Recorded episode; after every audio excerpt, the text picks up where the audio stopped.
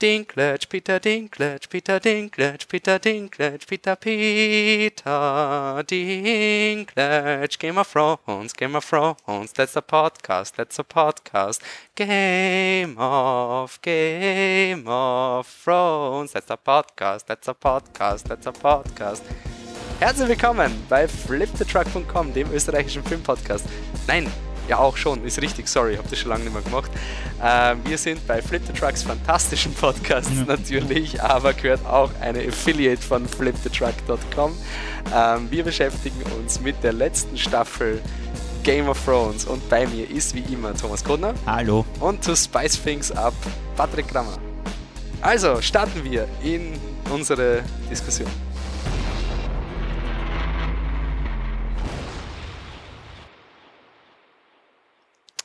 Also nach dieser, das Writing von dieser Moderation war so sloppy wie von der letzten Staffel Game of Thrones. Man merkt, ich hab's gerusht, weil es ein, ich will es eigentlich nicht mehr. Also ich will diesen ganzen Podcast-Scheiß nicht mehr machen.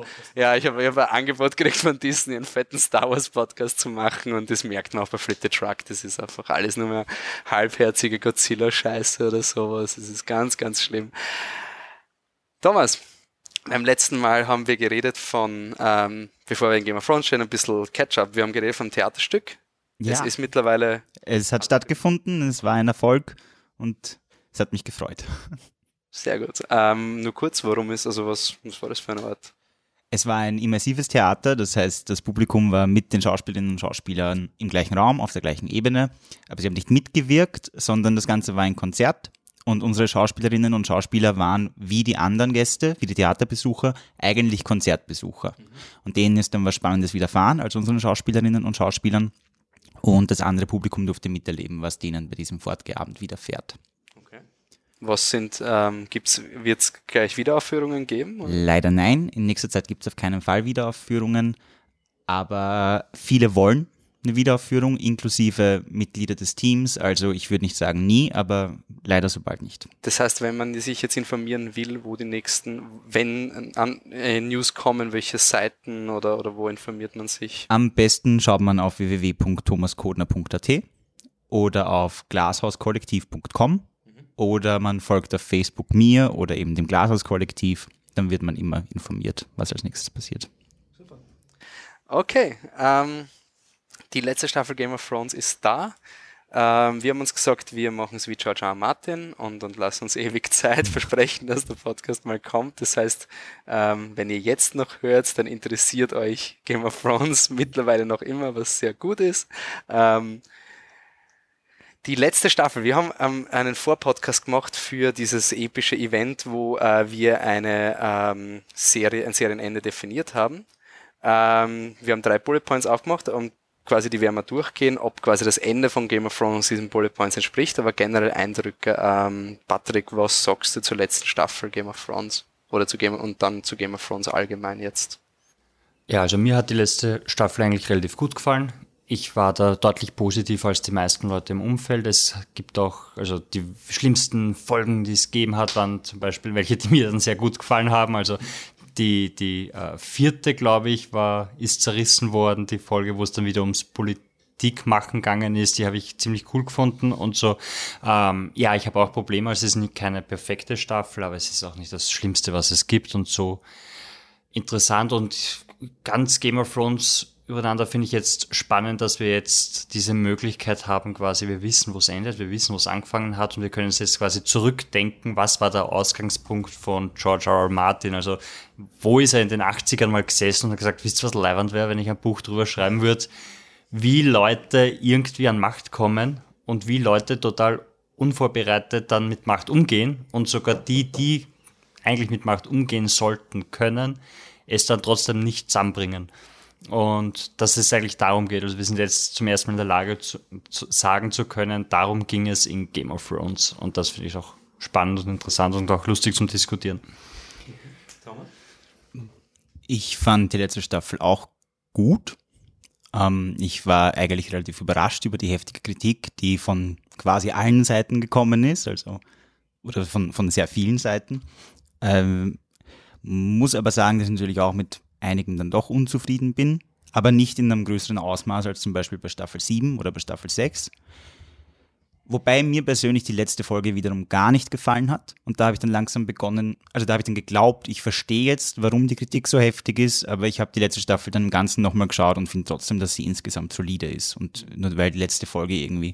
Ich glaube, Leute haben einfach Schwierigkeiten mit ein, ein richtig finales Ende zu schreiben. Das ist einfach immer schwierig und deswegen ist die letzte Folge wieder in meinen Augen ein bisschen wackelig geworden. Aber ja, insgesamt bin ich angetan von dem Ganzen. Okay. Meine Gedanken habe ich eh jede Woche äh, auf Band gegeben, könnt ihr nachhören.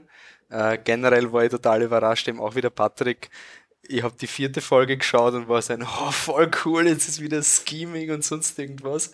Und dann sehe ich links und rechts, wie die Ratings mhm. droppen. Folge 5 habe ich dann so kurz mal so aus dem Augenwinkel auf Rotten Tomatoes gesehen, dass ja auch so die verrottete Paradies war. Und mir gedacht, oh Gott. Und dann schaue ich diese Folge, diese fünfte Folge und denke mir, oh mein Gott, wie geil ist diese Folge. Also das war für mich so, also fünfte Folge war für mich so eigentlich die beste von der, von der, von der Staffel und sicher eine der stärksten der, der Serie. Serie. Also das war für mich so in einem Kurzfilm, worum geht es in Game of Thrones, nämlich Gewalt ist scheiße. Also so die, die ganze Folge ist so ein, es gibt keinen guten Krieg. Es gibt keinen War to end all wars. Mhm. Und das die also für mich war eigentlich, ich habe mit Dominik, der hin und wieder auch bei den Harry Potter, äh, bei den Herr der Ringe Podcasts da war, habe ich äh, jahrelange schon so Deep Dis Discussions über Game of Thrones gehabt und wir haben immer so gesagt, ah, ja, es wird dann auf die Zombies hinauslaufen und, und John wird der Auserwählte sein, weil er ein Targaryen ist, weil er das und, und es war halt immer so ein bisschen dieses melancholische, okay, let's have fun while it lasts. Dann ist irgendwie Staffel 7 passiert und es war so ein, ja, das geht eigentlich genau in diese Richtung. Also Staffel 7 war schon sehr, alle Guten sind auf der Seite von der Danny, alle Bösen sind auf der Seite von Cersei und wir ignorieren jetzt die Tatsache, dass die Martells Kinder umbracht haben quasi, weil das ist jetzt nicht mehr not an issue anymore und wir ignorieren die Tatsache, dass der Tyrion eigentlich kein Militärkommandant ist, was sich dann eher ausgezahlt hat und so. Also das und die Danny ist plötzlich US, also ja. Und für mich war diese Staffel, auch wenn ich einige Probleme gehabt habe, so also die Bestätigung, dass sowohl George R. R. Martin als auch Benioff und Weiss zumindest konzeptionell immer gewusst haben, was sie tun und dass, dass das alles stimmig war. Ähm, man könnte es dann vergleichen, weiß nicht, ob wir schon die Lost-Keule bringen wollen oder gar nicht. Ich habe es nur im Vergleich, dann würde ich mal anmerken, dass das sehr diametral andere Enden sind. Aber kommen wir zu unserem, zur Definition der Thomas Kodnerschen Definition eines Endes, wissenschaftlich in drei Punkten gegliedert. Also Thomas, du hast gesagt, ein Ende hat die Aufgabe, also drei Dinge. Ein Ende hat die Aufgabe, eine Geschichte logischerweise zu Ende zu führen und sich dabei an das Vorangegangene zu halten. Punkt zwei, das Ende sollte emotionalen Input haben und die Beziehungen, die ich habe, zu den Figuren verändern. Dritten Punkt, es sollte, wenn möglich, nicht vorhersehbar sein. Ist dieses, sind diese drei Bullet Points in deinen Augen erfüllt worden oder welche sind erfüllt worden? Ich muss sagen, ich bin noch nicht zu einem finalen Urteil gekommen über dieses Finale. Also ich kann mich gerade nicht entscheiden, ob jetzt diese Punkte wirklich erfüllt sind. Aber äh, intuitiv gesagt würde ich sagen, ja, sie sind definitiv erfüllt. Mhm. Ob sie gut erfüllt sind, weiß ich gerade nicht. Also wirklich hervorragend oder hervorragender als bei anderen Serien, weil das ist eigentlich das, was ich von Game of Thrones erhofft habe, dass es top-notch ist vom Ende her. Aber die Punkte sind alle drei erfüllt bis zum gewissen Grad. Der letzte überraschenderweise auch. Von wegen, es, sei, es soll nicht vorhersehbar sein, ja. Und der ist mir persönlich sehr wichtig und deswegen bin ich halt auch insgesamt so zufrieden. Ich, ich habe es lustig gefunden, weil es hat ja ein Leaked Script gegeben vor zwei Jahren oder so, wo halt das Ende schon gespoilert wurde, dass der John den Night King umbringt und deswegen stirbt und die Danny sitzt dann schwanger alleine am Thron mhm. und, und die Arya ist ihre Queen's Justice, der Tyrion ist die Hand of the King und King's Landing ist verbrannt, weil die Cersei King's Landing niedergebrannt hat und Jamie hat sie umgebracht, weil es, aber er konnte sie nicht stoppen. Das, das ist die Prediction. Das war das, das ist, ja. most predictable ending. Also ich habe es total lustig gefunden, dass, dass es anscheinend wirklich, ich hätte, ich habe mir ja schon gewappnet, dass es urpredictable wird. Ich war ja schon auf dem, hey Leute, es geht wirklich nur um Eis zusammen, wir sind ein bisschen schon so vorbauen, die Enttäuschung. und also ich habe dann in den Podcast auch reingehört und wir waren uns relativ sicher, dass so die Danny nicht mehr flippen wird oder sowas. Mhm. Oh ja, das war hart. Ende der siebten Staffel, das wirklich so ein Wolfi, was soll ich machen? Danny macht nur böse Sachen und alle finden es geil, die will doch nicht mehr. Also, die, die muss doch böse sein. Ich meine, das ist, wann, wann, die Leute werden das nicht, oder? Das wird nicht, na, vergiss es, na, jetzt nicht Ja, mehr. ich war- ich war wirklich der so- Zug ist abgefahren. Ja, okay, gut, dann halt, yay, Danny. Ja, Ich- ich who's laughing now? Ich habe jetzt gesagt, Game Game of Thrones ist jetzt so unbeliebt, dass, dass der Patrick sich endlich, dass der Patrick endlich die Indie-Karte spielen kann und über Game of Thrones abnörden kann. Aber ich finde es irgendwie wirklich lustig, weil wir haben nach Staffel 7 habe ich den Tom gefragt, ist die Staffel 7 der Hype-Breaker? Und Thomas hat gesagt, es war der Hype-Maker. Also dass quasi in Staffel 7 haben die Fans eigentlich alles gekriegt, was sie wollten. Also so John und Danny Budan und jetzt kommt der Night King und die Cersei ist böse und so weiter. Und was ich richtig lustig gefunden habe, ist äh, der Boiled Leather Audio Hour Podcast, könnt ihr reinhören, der ist echt wirklich, wirklich top. Ähm, die machen immer eine Stunde Game of Thrones Diskussion. Und da hat einer gesagt, das erinnert ihn ein bisschen an, an, an Episode 7 und Last Jedi.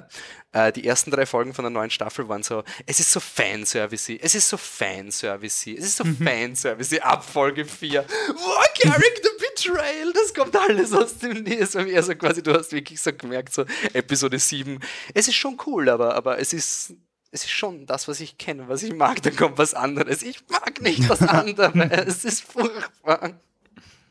Und ja, ich hab's ich habe die Reaktionen sehr lustig gefunden, weil es hat sich ab, ab Folge 4, glaube ich, niemand mehr über Fanservices beschre- besch ähm, beschwert. Es waren dann eher Character Assassinations. Ich will nur kurz haushalten, nur um ein paar Dinge aufzuklären bezüglich den bösesten Autoren seit Joanne K. Rowling. Lustigerweise, ich finde es interessant, dass Joanne K. Rowling erst jetzt die Böse ist, oder? Seit sie, seit sie Cursed Child Ja, voll. Political Correct macht, oder? Also das ist, aber David Benioff und Dan Weiss sind böse, böse Menschen, die Game of Thrones hassen, die gesagt haben, nein, wir geben die Serie nicht her, wir ruinieren sie, weil wir haben Star Wars bekommen. Und keiner darf Game of Thrones übernehmen, weil ein Game of Thrones Fan hätte das viel besser. Diese Narrativen gibt's. Und ich würde da jetzt ein bisschen nur kurz äh, in den Meta-Kontext gehen, weil der Thomas hat es eh schon angemerkt der Diskurs hat sich geändert gegenüber Game of Thrones. Also es ist nicht mehr das Best Thing ever, es ist nicht mehr jede Szene die allerbeste Szene, die jemals auf Celluloid gebahnt wurde, sondern jetzt ist es einfach nur mehr inkompetent und nichts mehr ist gut. Und das ist, ich muss schon sagen, ich bin beeindruckt, dass die Serie sieben Staffeln geschafft hat, nie, also diesen Hype zu halten. Also im Sinne vom öffentlichen Hype. Das erst bei der achten Staffel passiert ist, wenn man mal schaut, ähm, Westworld hat eine relativ ambitionierte zweite Staffel gehabt und da war trotzdem schon der Hypebreaker von den Reze Rezeptionen von erste Staffel Westworld, Flawless Masterpiece und alles und zweite Staffel Westworld ist trotzdem der Diskurs schon stärker worden, obwohl sie jetzt am Writing jetzt nicht so arg viel geändert. Es ist einfach wirklich die, die Momentum-Narrative, die manchmal ist. Und ich habe es irgendwie lustig gefunden, dass eben die Staffel 7 so gute Kritiken hat, also auf Rotten Tomatoes. Ich will nur kurz so als Referenz, damit man sich da einen Eindruck machen kann. Game of Thrones Staffel 7 ist, ich lese jetzt nur die Prozentzahlen vor von den einzelnen Folgen. Äh, 93, 96, 89, 97, 95, 84, 87. Also nichts unter 85. Und Game of Thrones Staffel 8 ist 92, 88, 74, 58, 49, 49. Also, ja, zack. Und ich will nur anmerken, man kann es eh recherchieren, aber sobald man googelt More Game of Thrones Episodes, kommt man nur mehr auf die Reposts.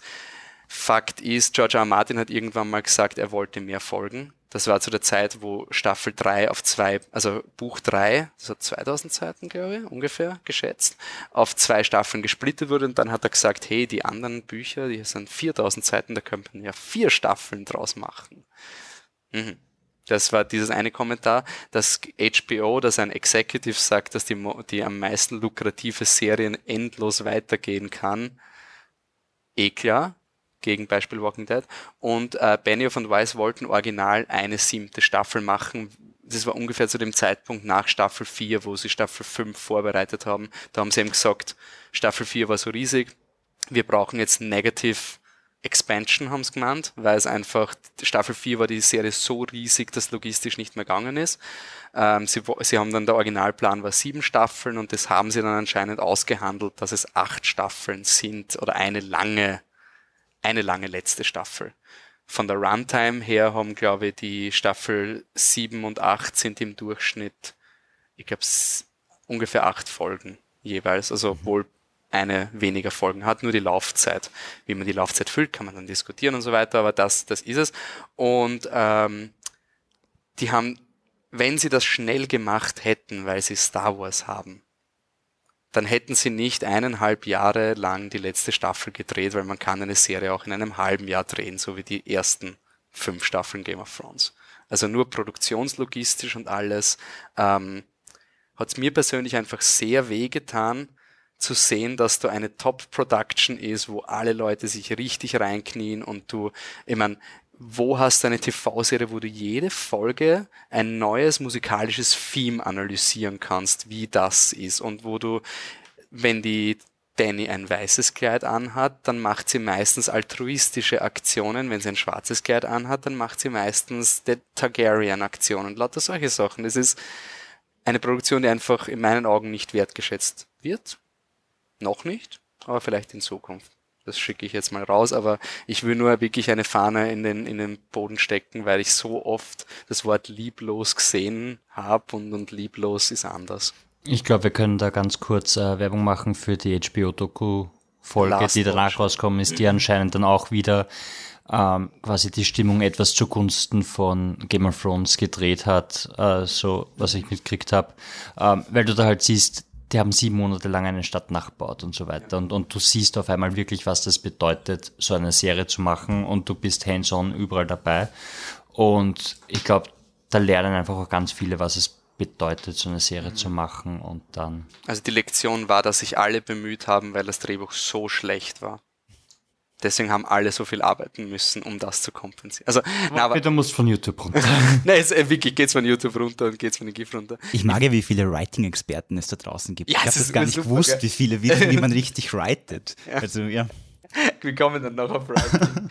ähm, aber was, was auch ist, es ist wirklich eine TV-Serie und ich glaube, sehr viel TV-Logistik ist vielen Leuten eben nicht klar eben. Also was, was der Patrick und die Off-Mike auch diskutiert haben, viele von diesen, es geht so rushed und so, man hätte, glaube ich, wirklich so Folgen in zwei Teile schneiden können, zwei, die vierte Folge zum Beispiel, wo sehr viel passiert, mhm. hättest irgendwie die ersten 40 Minuten, wo sie, by the way, Spoiler für alles Game of Thrones, also, ähm, du, du hättest irgendwie, was weißt du, die ersten so Post-Winterfell, mhm machst das eine Folge und danach Dragonstone und Danny ist die zweite Folge und das spacest du über zwei Wochen oder John ersticht Danny, Drogon fliegt weg, Cut, das ist mhm. die Folge 9, Folge 10 ist dann einfach nur ein längerer Epilog und sowas und du hast nicht diesen krassen Sprung zwischen die Danny stirbt und melancholische Musik beim Tageslicht und wir sind da plötzlich, also mhm. äh, ja, es hat auch TV-logistische Gründe, weil die Verträge pro Folge sind und weil dann das Budget quasi gehaushaltet werden kann und solche Sachen. Obwohl das kein Argument ist. Also es ist kein Argument für Writing, ja. Also Nein, nein, nein. Beziehungsweise für, für das, was das Ergebnis ist. Nein, ich meine, ich finde das Ergebnis trotzdem gut. Ich muss, aber, äh, ich, ich muss aber wirklich sagen, dass es für mich, was hier geleistet wurde, Produktion, Regie, Writing und dass das alles geht, auf einem TV-Scale ist unmenschlich. Also das ist einfach nur eine, eine unglaubliche Meisterleistung und ich würde es ihnen so vergönnen, wenn sie Regie und Produktion und alles anerkannt kriegen, weil diese, dass das überhaupt in eineinhalb Jahren, wirklich Filme, wenn man sich anschaut, die Avengers-Filme, die zweieinhalb Jahre Produktionszeit haben und pothässlich sind, von der Bildgewalt und der Bildsprache ist, waren die Folgen drei und fünf ähm, von der Technik einfach viel ambitionierter als alles, was derzeit, also außer John Wick, ähm, was alles derzeit im Action-Kino passiert, im Sinne von, wie frame ich das? Und irgendwie kommt es mir vor, als hätte TV nimmt jetzt alle diese, äußerst in den 70ern, 80ern diese Tricks waren, um irgendwie Budget zu sparen, kann man jetzt auch auf einem TV-Budget machen und diese Leute können das machen und weil sie halt nicht diesen endlosen dieses endlose Budget haben. Also ich finde die, die Produktionsdinge, ich finde die Doku super cool. Und irgendwie gab Filmklicks oder so, hat sich da voll ins Knie geschossen, haben so einen Hate-Post gemacht, sie haben gemerkt, Game of Thrones Bashing ist gerade ursuper. Und dann so, ja, diese zweistündige Doku hätten sie sich auch sparen können, weil man keine Stars sieht. Und dann ist in den Kommentaren so abgegangen, so, ihr Arschlöcher, das sind Leute, weil da geht es halt um, in dieser Doku geht es halt darum, um den Typen, der den Schnee austeilt. Mhm. So, der nur dafür verantwortlich verantwortlich ist, dass der Schnee auf den Sets immer Und gleich die Frau, die die Snacks verkauft. Irgendwie Und sowas. also einfach wirklich so urcool, die kleinen dass Leute. die Leute einfach mal Geil. gezeigt werden und dann machst du sowas. Und also da war so ein, ah, manchmal bin ich doch auf der Seite vom Hate Mob. Ah, Okay, also haben wir das mal nur etabliert und wir haben jetzt etabliert, dass das keine Ausrede ist für Writing oder sonst irgendwas und das war's, aber es gibt Limitationen aufgrund der Produktion. Ich hätte trotzdem nie geglaubt, dass ich eine Folge 5, wie wir sie bekommen haben, wie ich Game of Thrones Staffel 1 geschaut habe. Also und auch die Vistas und die Bildgewalt, also das Ich glaube, das hat keiner gewusst. Also ja, aber es, es ist so geil, dass es so ist. Es ist so cool. Also, es ist wirklich geil und der Soundtrack ist super. Passt. Ist egal. Danke für euer Feedback, das will ich jetzt nur anmerken. Wir werden es hoffentlich organisch in die Serie rein, in die, in die Podcast-Folge reinweben. Und ähm, damit gehen wir jetzt wirklich ins Nitty-Gritty, nämlich wir starten mit Darth Vader. Ähm, Daener Daenerys Targaryen. Patrick, du warst ein großer Fan von ihr. Ich war von allen ein großer Fan. Nein, äh, ja, also Danny ist mir sehr, also wir haben es vorher schon kurz erwähnt, Staffel 7, Danny macht furchtbare Sachen und die Leute finden es super. Und ich, du siehst halt dann, ich so, aber sie hat gerade Menschen verbrannt. Irgendwie ist Aber das die nicht haben so. gegen sie, die haben gesagt, sie ist nicht ihre Queen, okay? Ja, ja, ja, eh, das ist nicht so cool. Also ich muss schon sagen, dann, ja, ich weiß, aber Und der Sohn hat seinen Vater unterstützt, okay? ja. Das hat Das ist schon ein Ja. Asshole-Move, ja. Ich finde auch, dass Leute, die eine gewisse Partei nicht wählen, einfach mal umgebracht gehören. Das, das ist immer so, ja. So und nicht anders soll es laufen. Und dadurch, dass sie eben genau das Gegenteil gemacht haben, dass sie gesagt haben, hey, es war doch nicht so cool, es waren Breadcrumbs, mehr oder weniger offensichtliche zu, wenn sie mal quasi loslässt und die Kontrolle verliert über sich selbst, dann, dann wird's org. Und genau das ist passiert. Also sie haben quasi genau das gemacht, was ich von ihnen wollte. Deshalb mag ich die achte Staffel ja eigentlich auch im Großen und Ganzen, weil es war dieses, für mich ist es logisch, für mich ist das das, was ich sehen wollte und ich habe es bekommen, also danke dafür. Ja, und Jetzt zu Beginn? Okay. Wie wir nehmen auf, nehme ich an. Ja, es war jetzt überhaupt kein Cut, aber der, der, der Tom kommt jetzt mit seinem ursnappy Burn an den Patrick. also sie haben genau das gemacht, was ich wollte und deshalb bin ich zufrieden. Das ist ja langweilig. Sie haben genau das gemacht, was du wolltest. Hey. wow, wow, das ist voll der Fanservice eigentlich. Ja, das stimmt, aber bei mir war es eher so das Logische von, es ist doch logisch, dass sie, cra also nicht crazy, aber dass sie einfach immer mehr ihre Macht einsetzt, so wie es ihr passt, um ihre Ziele zu erreichen und auf den ganzen Politik-Scheiß rundum und um keine Lust mehr hat, weil sie es nicht braucht. Das ist, ich weiß nicht, das ist wie Donald Trump, der sagt, ja gut, jetzt, jetzt ist halt irgendwie der Kongress oder das andere bei den Demokraten, also rede ich mit denen nicht, weil es mir nur am Arsch gehen und ich brauche sie auch nicht für irgendwas, also who cares? Machen österreichische Politiker auch und das, so ist sie auch und ich finde, dass diese Sachen wie, ähm, wo sie am Drachen sitzt und so drüber schaut, alles verloren hat und der Krieg ist gewonnen, aber sie wird sie fängt dann trotzdem an abzubrennen. Das finde ich, war voll stimmig und wunderschön für mich, weil ich habe wirklich im Gesicht angesehen, wie unzufrieden sie ist, dass sie jetzt nicht voll abgehen kann. Es war wirklich so, so, so ein, ah, ich habe mir gedacht, es fühlt sich gut geil an, dann stehe ich da und ich habe noch nicht einmal den Todesmove bringen können, ja, also jetzt habe ich mir extra ganz groß in GTA 5 die, die Panzer, den Panzer John herge Strogan ja, den. Panzer hergecheatet und jetzt kommt die Cut-Sequenz, bevor ich ihn einsetzen kann. Das geht doch nicht, jetzt lasst's mich da mal. Und genau das passiert und ich finde, man hat das sehr schön in dem Gesicht gesehen und sie lasst los und Millionen oder Hunderttausende Menschen sterben oder Zehntausende Menschen. Ich weiß nicht genau. King's Landing hat eigentlich eine Bevölkerung von einer Million und da sind noch extra Leute dazugekommen, aber es waren deutlich mehr. Das finde ich aber interessant. Ich habe ihr Gesicht in der Szene anders interpretiert, aber für mich macht es genauso viel Sinn, auch mit meiner Was war deine Interpretation. Interpretation? Ich fand, man sieht ihr ihre, ihr, ihre Realisation an, dass sie jetzt endlich hat, was sie will, unter Anführungszeichen, aber nie haben wird, was sie eigentlich wollte, weil sie eben draufkommen ist, dass die Leute John bevorzugen, dass John den eigentlichen Anspruch hat. Sie ist jetzt endlich zu Hause, wo sie immer hin wollte und es wird nie ihr Zuhause sein. Und diese, diese Enttäuschung, diese wirklich auf das, worauf ich mein Leben hingearbeitet habe, das ist gar nicht möglich. Natürlich in Kombination mit, ich habe die fetteste Waffe aller Zeiten unter mir. Für mich hat das eben diesen, ich weiß nicht was, es ist kein Bruch. Alle sagen immer Bruch, ich will es nicht Bruch nennen. Für mich hat das diese Entscheidung, die da dann passiert ist bei ihr in ihrem Schädel, das hervorgerufen. Äh, ich finde es auch sehr interessant, wenn du ähm, die, ich habe die Staffel 7 und 8 nochmal quasi als ganzen Rewatch mit dem Wissen, worauf es hinausläuft. Und dann ist wirklich sehr interessant, weil ich glaube, eine der wichtigsten Folgen ist Staffel 7, Folge 2. Äh, die beginnt mit äh, Danny of Dragonstone, wo sie so sagt, it doesn't feel like a homecoming. Es fühlt sich nicht wie zu Hause an. Ihr Bruder hat ihr das immer erzählt. Ähm, die Orlena und die Ilaria machen klar, dass sie nicht hier, da sagt die Danny, you're not here out of love for me, but out of hate for Cersei. Und sie hat eigentlich jetzt wirklich ewig lang viele Erfahrungen gemacht mit Leuten, die ihr sagen, eh, eh schön, dass du da bist, aber sie kam als Conqueror. Sie kam nicht mehr als Liberator. Sie, sie kam mit diesem göttlichen Auftrag und ich finde es ja interessant, wie wir da, wie man da auch was hinein, was anderes hineininterpretiert, weil ich hab schon, bin schon davon ausgegangen, Danny ist ein Reformator und sie will quasi, oder zumindest, also sie hat oft die Pläne zu reformieren, mhm. aber sie kommt ja trotzdem mit dem I was born to rule the seven kingdoms, also das ist irgendwie verankert. Make Westeros great again, ja. Das genau, aber gleichzeitig hat West, ich meine, Westeros kann man schon gern great machen, es ist nicht so, als wäre Westeros so das urtolle Land oder sowas, aber was sie halt gegeben hat, war halt more of the same auf eine Art und ich finde diese Wahrnehmung, ich finde es gibt, die ganze Staffel 8 gibt der Staffel 7 plötzlich extrem viel mehr schöne Reibungspunkte, weil du einfach weißt,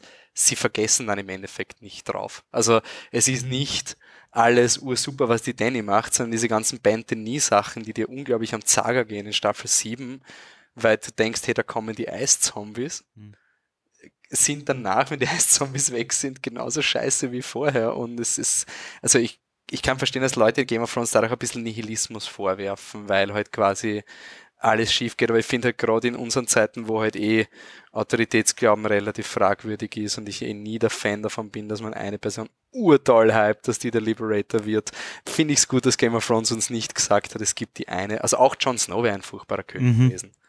Also es ist jetzt nicht so, dass der Jon Snow der perfekte König war, und ähm, ich habe es wirklich beeindruckend gefunden, dass sie den Mut gehabt hatten, dass es eine bewusste Entscheidung von Danny ist. Also sie hat ja vorher schon, sie überlegt das ja kalkuliert, sie Sie kompromittiert die ganze siebte Staffel ihre taktische Position, weil sie nicht King's Landing niederbrennen will. Also das ist die ganze siebte Staffel macht sie Verluste und das ist also meine Interpretation war dann auch diese mit diesem Mercy as a Weakness. Das war jetzt nicht, weil die Cersei direkt, sondern weil alle ihre militärischen Bemühungen in Staffel 7 und 8 haben Rücksicht genommen auf King's Landing, damit King's Landing nicht brennt. Und was das Resultat war, dass sie eigentlich ihre taktische Position verloren hat und schwächer war eigentlich extrem. Und das war dann quasi die Message für die nächsten Leute, wenn das irgendjemand nochmal probiert, ich werde nicht um Winterfell herum, nur weil ihr Zivilisten habt. Also wenn es hart auf hart kommt. Und ich habe es auch interessant gefunden, wenn dann in der letzten Folge die Dennis so zum John sagt, der John so, what about the others? Und, und sie sagt dann so, they don't get to choose. Und dann ist so dieses, wow, also ist sie delusional? Und gleichzeitig ist es dieses, dieses Framing, dieser unverlässliche Erzähler, weil in Staffel 4 sagt sie schon, they have a choice. They can live in my world or they can die in their old one. Und damals war es so, yeah, mhm. badass. Es sind so viele Badass-Lines von der Danny, die nicht mehr so cool sind. Mhm. Also so dieses, what do dragons eat anyway? Whatever they want. Und ich habe mir so gedacht, Alter, bist du deppert? Ich meine, das ist, doch, das ist doch politisch, das kannst du doch nicht sagen. Und was mir so gefallen hat, war, dass, dass diese ganze Geschichte auch ein bisschen so nonverbal kommuniziert wurde am Anfang von der Staffel. Dass die Danny kommt so nach, nach, also nach Winterfell. Sie kriegt so ein, eine niederösterreichische Stadt welcoming. Also ich will da jetzt nicht spezifischer werden, aber. Wieder eine neue Stadt, Alter. Ich habe mir zu Hause gefühlt. Ich habe mir einfach zu Hause gefühlt. Und dann, dann, dann lernen sie halt, ja, nobody gives a shit in Winterfell, weil das einfach Höhlenmenschen sind. Ich meine, nein, also mhm. sind halt einfach diese, diese Leute, die nicht wollen, dass du kommst. Und die Danny, die Emilia Clark war ja echt überraschend gut in dieser Staffel im Vergleich ja. zu ihr. Sie hat, also Voll. in meinen Augen hat sie endlich mal gescheites Material zum Spielen gehabt mhm. und konnte halt mehr geben. Und sie ist urunsicher, also sie ist so richtig scheiße, scheiße, ich weiß nicht, ob ich das sein wollte. Und dann fliegt der Drogon rüber und alle Leute haben Angst und sie ist plötzlich von der Körperhaltung so urstark. Sie reitet plötzlich, sie zitront richtig. Und es war für mich so ein, holy shit, in der ersten Szene von der Staffel habt ihr das quasi schon etabliert. So, sie ist verunsichert, aber die Macht und die Furcht, die der Drache einflößt, gibt ihr was. Und so, war schön. War cool. Mhm. Uh, ist sie mad? Ist sie jetzt einfach uh, sloppy writing, weil sie wollten einfach nur, dass die Danny mad ist und deswegen reden sie sich auf Targaryen Madness aus? Ich, ich möchte dazu sagen, der Begriff Madness ist einfach für immer eine schlechte Ausrede. Es geht nicht, also was, was soll Mad überhaupt heißen? Es ist def definitiv nicht die vererbte Targaryen Madness, die sie jetzt zu dieser Entscheidung bewogen hat. Ähm, ich verstehe einfach das Argument, ist sie, oder die Frage, ist sie Mad, verstehe ich gar nicht genau. Was ist damit gemeint? Was ist mit dem Argument, sie ist die Mad Queen gemeint? Ich glaube, das, äh, das Argument wird verwendet, weil du sagst, ich verstehe die Entscheidungen nicht und deswegen ähm, ist die Entscheidung irrational und ist muss deswegen Madness sein. Also das habe ich oft gesehen, dass quasi das Writing ist quasi für viele Leute nicht ersichtlich, warum sie so wurde und deswegen muss es einen externen emphasierten Grund geben, der sie Und sie haben dieses Madness ja mit Mad King quasi Ding und zu sagen so, schaut, wir zeigen euch, der ist da drin gesessen und wollte einfach alles umbringen ohne Grund, einfach nur weil er eben, weil er sich das jetzt einbildet mhm. hat und sie könnte auch so sein. Also ich glaube, dass Mad Queen, Mad King ist ja die Verbindung zueinander. Gut, dann zur Antwort auf diese Frage. Wir haben gerade drei unterschiedliche äh, Entscheidungsfindungen präsentiert. Jeder von uns hat ein bisschen was anderes gesagt, wie es zu dieser Entscheidung gekommen ist in Dennis Kopf und keine davon war mad. Also das spricht einmal schon dafür, dass sie nicht zwangsläufig mad war. Und bezüglich der erblichen Geschichte beim John hat die Stark-Verwandtschaft das ausgekanzelt oder was, diese Madness. Ja. Es ist offensichtlich keine, keine geerbte Targaryen-Madness, die sie hier gesteuert hat. Die Starks haben ihn zu dumm gemacht. Jetzt ist er so ja. langsam weiter. Northern Inbreeding und Southern Inbreeding ja. einfach zusammen.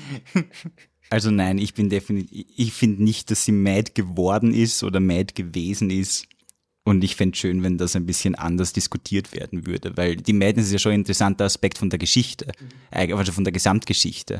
Es geht auch ein bisschen auf die Gewinner schreiben dann die Geschichte, oder? Also im Endeffekt, die Geschichtsbücher werden sehr, sehr gemein zu Danny sein. Aber ich glaube, Game of Thrones soll uns ja auch zeigen, dass eine Figur komplexer ist als das, was dann netto, also nur weil sie jetzt King's Landing niedergebrannt, also das macht sie irgendwie tragisch. Also sie hat King's Landing niedergebrannt, aber ja, sie hat auch ihre Drachen weggesperrt, wie ein kleines Kind verbrannt wurde. Mhm. Also es macht sie zu einem vielschichtigen, fehlerhaften Charakter. Und man könnte jetzt diskutieren, wurde die Entwicklung von Danny dem Twist geopfert? Also dem, dem Shock-Reveal dass sie evil ist. Wir haben einen Twist-Podcast gemacht. Mhm. Wir haben vorher diskutiert, keiner hat das Ende Commons. Also äh, Mad King Queen Danny war echt weit unten auf allen Fake-Skripten, die ich gelesen habe. Mhm. Es war schon etwas, was viele wollten, aber jetzt nicht so am Radar hatten, dass es anscheinend so urlogisch aus Staffel 7 folgt. Also wurde hier quasi ein Twist gemacht und deswegen wurde Character Development hinten angestellt? Oder? Also ich glaube schon, dass das äh, ja, ich bin schon der Meinung, dass das dann, wie es passiert, so ist und äh, dass es dann eben auch zu diesem Unmut geführt hat, zu diesem, ah, das kommt ja aus dem Nichts, bla bla bla, ähm, das hätte ich doch kommen sehen wollen und so weiter. Also ich glaube schon, dass das als Twist aufgebaut worden ist und dafür hat man sich davor zurückgenommen, damit es eben nicht der obvious mhm. Choice ist. Also genauso wie, wie schon eigentlich der Red Herring war, damit niemand draufkommt, mehr oder weniger, dass Arya den Night King umbringt. Ja, das mhm. hat ja jetzt auch nicht wirklich jeder kommen sehen. Es war ja auch nicht so, ja klar, Arya bringt ihn um und nachher passiert das und ähm, also wie gesagt, das ist alles nicht vorkommen. Deshalb glaube ich schon, dass dieser Twist ähm, dazu geführt hat, dass man bei ihr vorsichtiger war beim Schreiben, dass man das nicht so angedeutet hat, dass man jetzt nicht sagen kann, das ist passiert, deshalb ist das, das und das passiert, dass diese Reihe an, an äh, Punkten und Entscheidungen, die dorthin geführt haben, nicht ersichtlich war und dass dann eben auch dadurch, äh, durch diesen Twist dann eben auch die negative Stimmung ein bisschen ausgelebt worden ist, weil du jetzt halt sagen kannst, hey ja, also das Schreiben, also sloppy Writing, weil auf einmal ist sie böse, da, da, da und so Geht weiter. innerhalb von einer Folge quasi. Also genau, also all das, was wir, was, was wir gehört haben, ist da so drinnen. Also ich glaube schon, dass es der Twist war und dass man es auch anders erzählen hätte können, aber wenn man es als Twist verpackt, muss man natürlich den Twist schützen. Das ist ganz klar. Ich finde überhaupt nicht, dass der Plot dem Twist oder der Charakter dem Twist geopfert worden ist. Ich finde, äh, anscheinend haben da, haben da einige der Zuschauerinnen und Zuschauer sich nicht gemerkt oder wieder verlernt, dass in Game of Thrones es keine guten und bösen Figuren gibt und dass das sehr komplexe Figuren sind und dass unterschiedliche Situationen von einer und derselben Person unterschiedliche Verhaltensweisen äh, verlangen quasi und dass Danny von Staffel 1 an immer wieder gesagt hat, I will burn cities to the ground und eben, du hast vorher darüber gesprochen, Wolf, wie, wie viele Aussagen von ihr jetzt im Nachhinein betrachtet nicht mehr so, so cool sind und so badass und im Gegenteil schon darauf hindeuten, was da passieren wird. But foreshadowing is not character es ist, development. Aber es ist nicht nur Foreshadowing, Nein, sondern es ist ja, es ist ja Storytelling, weil sie hatte immer ihre Beraterinnen und Berater, die sie davon abgehalten haben. Sie war immer dann im Endeffekt rechtzeitig die Gewinnerin, um nicht abzudriften in dieses gestörte Verhalten. Und nicht einmal immer, das stimmt nicht. Sie hatte einmal in Slavers Bay, hat sie dann auch mit Drachen attackiert. Ja. Als, Weil der Worm auch gesagt hat, they only understand violence. Also die ganze Slavers Bay Sache wird plötzlich komplett reframed. Ja. also es war, es war natürlich ein Twist. Es war ein Twist, den ich auch nicht vorhergesehen habe. Ich habe ich hab mir am Anfang von der, von der Folge 5, 4, war das 4 oder 5? Äh, Die Bells Folge war 5, ja. Am Anfang von Folge 5 habe ich mir gedacht, wieso ist denn die jetzt so grumpy? Wieso ist denn die jetzt so anti? Die wird ja wohl nicht, was wird da jetzt passieren? Ich habe es nicht checkt und dann, als, als sie natürlich drinnen war und die Bells haben geläutet, ist mir klar geworden, was jetzt gleich passieren wird. Aber bis zu dem Moment hätte ich nicht damit gerechnet unbedingt. Sprich, es hat mich überrascht, es war ein Twist. Ich bin sehr dankbar für diesen Twist. Aber wenn ich jetzt, ich bin noch gerade im Begriff, die ganze Serie nochmal zu schauen, und wenn ich die jetzt schaue, dann macht es Sinn. Es macht Sinn für mich persönlich. Ich, ich, es hat mir, es hat sich irgendwie, was mir so gefallen hat, ist unter Anführungszeichen Twist, es hat mir ein bisschen so an einen politischen Wahlkampfskandal erinnert. Also, dass du jemanden hast, wo so immer ein bisschen so Dinge aufscheinen, aber Hm. du bist aligned mit gewissen Punkten und manche, ja, es gibt Kritiker, aber sie hat die Talis ja verbrannt, weil sie sie nicht als Queen be und, und, und, und, und du bist so immer in diesem Defense-Modus und du bist ein bisschen ein Danny-Supporter und ich war halt auch so ein, sie ist halt ein Reformator und ich finde das eigentlich positiv, also was sie in Slavers Bay, ihre Intentionen und ich meine, die, die Leute in Slavers Bay waren halt die Scumbags und es hat mich immer geärgert, dass sie so leicht gehabt hat, Mhm. diese Leute zu verbrennen. Das in Retrospektive finde ich super cool. Ähm, und dann passiert dieses Ding und da sitzt so ein Boy, did I bet on the wrong horse. das, das ist halt wirklich, also ich, ich finde diesen, diesen Sucker Punch schon mächtig in dieser Folge 5, wo plötzlich das, das Ding so arg schief geht und du dich fragst, so ein, oh, oh, okay. Und du shit. keine Ausrede mehr hast. Also du sitzt wirklich da und siehst, was passiert und kannst nicht mehr sagen, ja, okay, gut, aber, also ich habe ja äh, auch ein bisschen was gehört und, und für mich ist äh, der ausschlaggebend, ich glaube Staffel 6 war es, äh, wie sie die Dothraki ja, High Court abbrennt, äh, abbrennt. Und es ist halt wirklich so ein, so ein ja, na, und äh, Screen Junkies YouTube-Channel, die, die sind da gemäßigter und eine von denen hat halt gesagt, so, die war halt gegen diesen Twist und alles und hat gesagt, das passt nicht, weil das passt nicht zu ihr, weil ja gut, sie hat zwar das gemacht, aber das waren, waren Sklavenhändler, das ist okay und da drüben waren, äh, die, war die Dothraki und äh,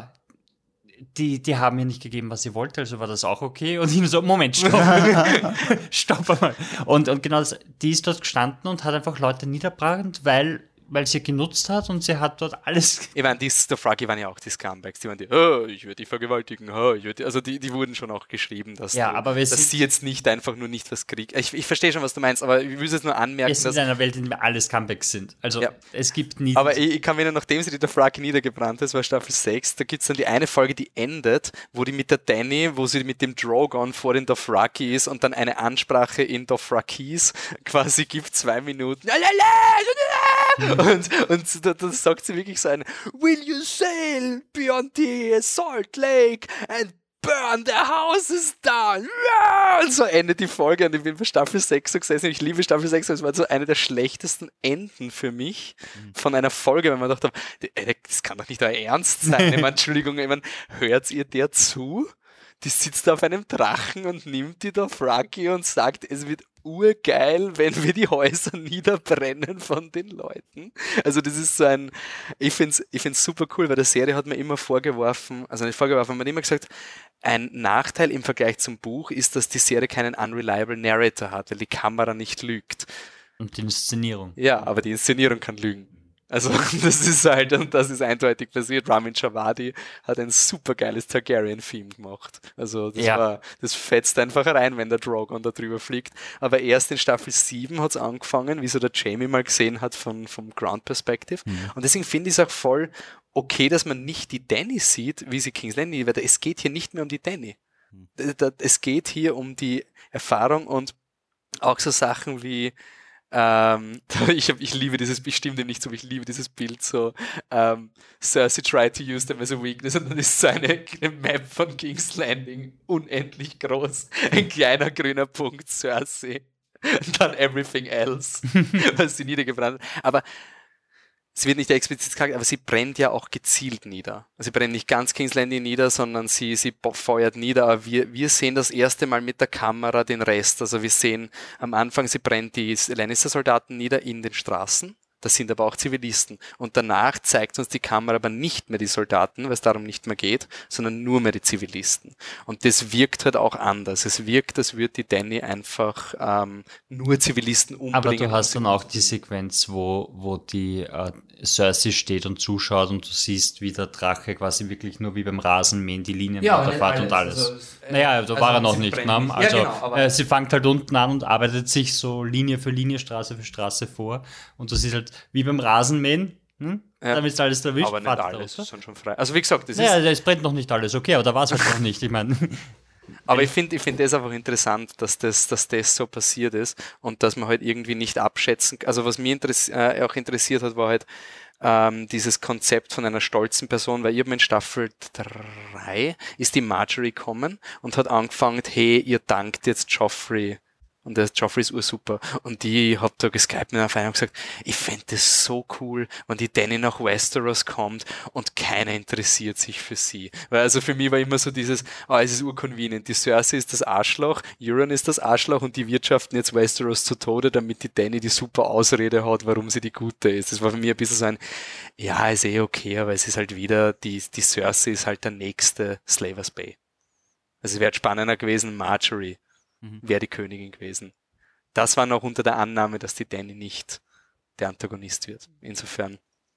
Ähm, ja, Ich, ich darf ich nur ganz kurz, äh, ich will auch ganz kurz was ansprechen und zwar die, äh, was, was das Schauen quasi mit dir als Zuschauer macht. Das finde ich ganz interessant. Das ist, dass dich quasi dieser Twist zum Reflektieren bringen sollte und bringen muss und dass, dass das, wenn du eben so Kommentare liest und so weiter, ähm, dass das oft einfach nicht passiert, dass eben die Reaktion ist, das macht doch überhaupt keinen Sinn, weil das war doch die gute, weil ich habe entschieden, es ist die gute. Und du fangst quasi noch nicht an, in der ersten Reaktion selbst darüber zu reflektieren, warum fandest du sie so cool? Was war es das Tolle daran, dass sie Leute verbrannt hat, dass du sagst, ja, ich bin auf ihrer Seite? Und warum hat sich das geändert? Und du fragst nicht, du hinterfragst dich selbst nicht, hey, könnte es vielleicht sein, dass ich irgendwelche Leute oder irgendeine Art von Politik ursuper finde, aber in Wirklichkeit ist das, geht das vielleicht in eine falsche Richtung, die ich nicht sehe und sollte ich da vorsichtiger sein? Das, das finde ich war, war ein ganz interessanter Punkt. ich, ich finde es schon, dass das, ich hoffe, es wird sich ändern, aber ich finde genau das, also seit, es war schon, auch wenn es die Exekution oftmals nicht gut war, aber ich glaube, seit Dark Tower hat sich mein Werteverständnis von einer Geschichte nicht so radikal verändert. Ich finde Breaking Bad hat zum Beispiel ein fantastisches, ein sehr gut passendes Finale, eine fantastische vorletzte Folge. Ähm, aber das hat jetzt nicht großartig meine Beziehung zu Walter White verändert. Es war dann eigentlich recht logisch und ich war einfach so, Gott sei Dank, passt alles. Also es passt zu dem, was Breaking Bad erzählt hat. Aber dass du es in der letzten Staffel schaffst, dass ich quasi alles reevaluiere, was ich jetzt gesehen habe, habe ich unglaublich mächtig gefunden und es war, glaube ich, schon bewusst. Also ich glaube auch beim George R. R. Martin, es wird länger dauern, aber man muss jetzt schon sagen, auch George R. R. Martin, die in den Büchern ist es nicht klar, dass die, es, auf Facebook haben mir le- einige Leute behauptet, es ist ureindeutig, dass sie böse wird in den Büchern. Ich kannte aber immer Buchleser, die mir gesagt haben, boah, du bist gegen die Danny, aber du hast nicht die Bücher gelesen, da macht das Ursinn, weil sie ist eigentlich die Gute. Also, im Book Canon war vor dieser letzten Staffel es nicht etabliert, dass die Danny die Böse ist. Also sowohl Serie als auch Bücher wollen uns irgendwie den, den, den Teppich rund und Ambiguität erzeugen. Ja. Und, aber halt auch quasi mit einem Überraschungspunch, dass du, ich, ich glaube schon die Idee ist, du primest Leute auf eine gewisse Figur und dann cuttest du das weg und sagst, nein, das war gar nicht so. Und das ist natürlich schwierig. Also zum Umgehen damit.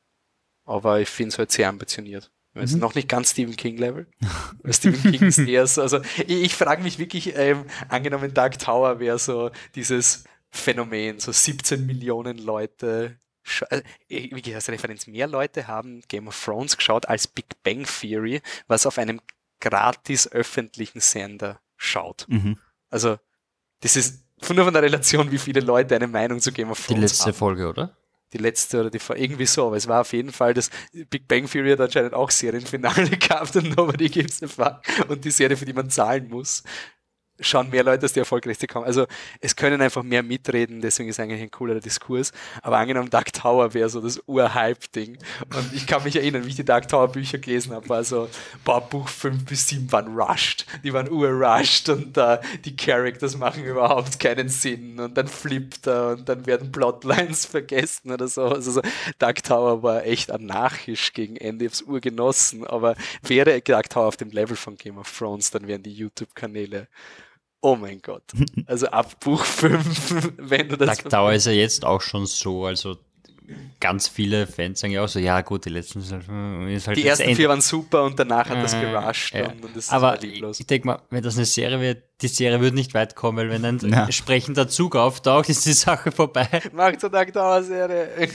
ähm, ja, äh, zu Danny habe ich dann einen Kommentar von, von, von Bernhard nur ganz kurz, die in diese Mad Queen und so weiter mhm. Sache rein, rein fällt. Ähm, ja, Danny sieht sich als Befreierin, sie kann sich nur als Befreierin sehen. Ich denke, ihre Rechtfertigung und ihre plötzliche Motivation, alles zu befreien, nicht nur vom Machtrausch, sondern von einem Schuldkomplex her. Danny wagt die Flucht nach vorne, weil sie weiß, dass wenn sie zurückschaut, sie all das Leid sieht, das sie über die Menschen gebracht hat. Das würde sie physisch, äh, psychisch nicht verkraften.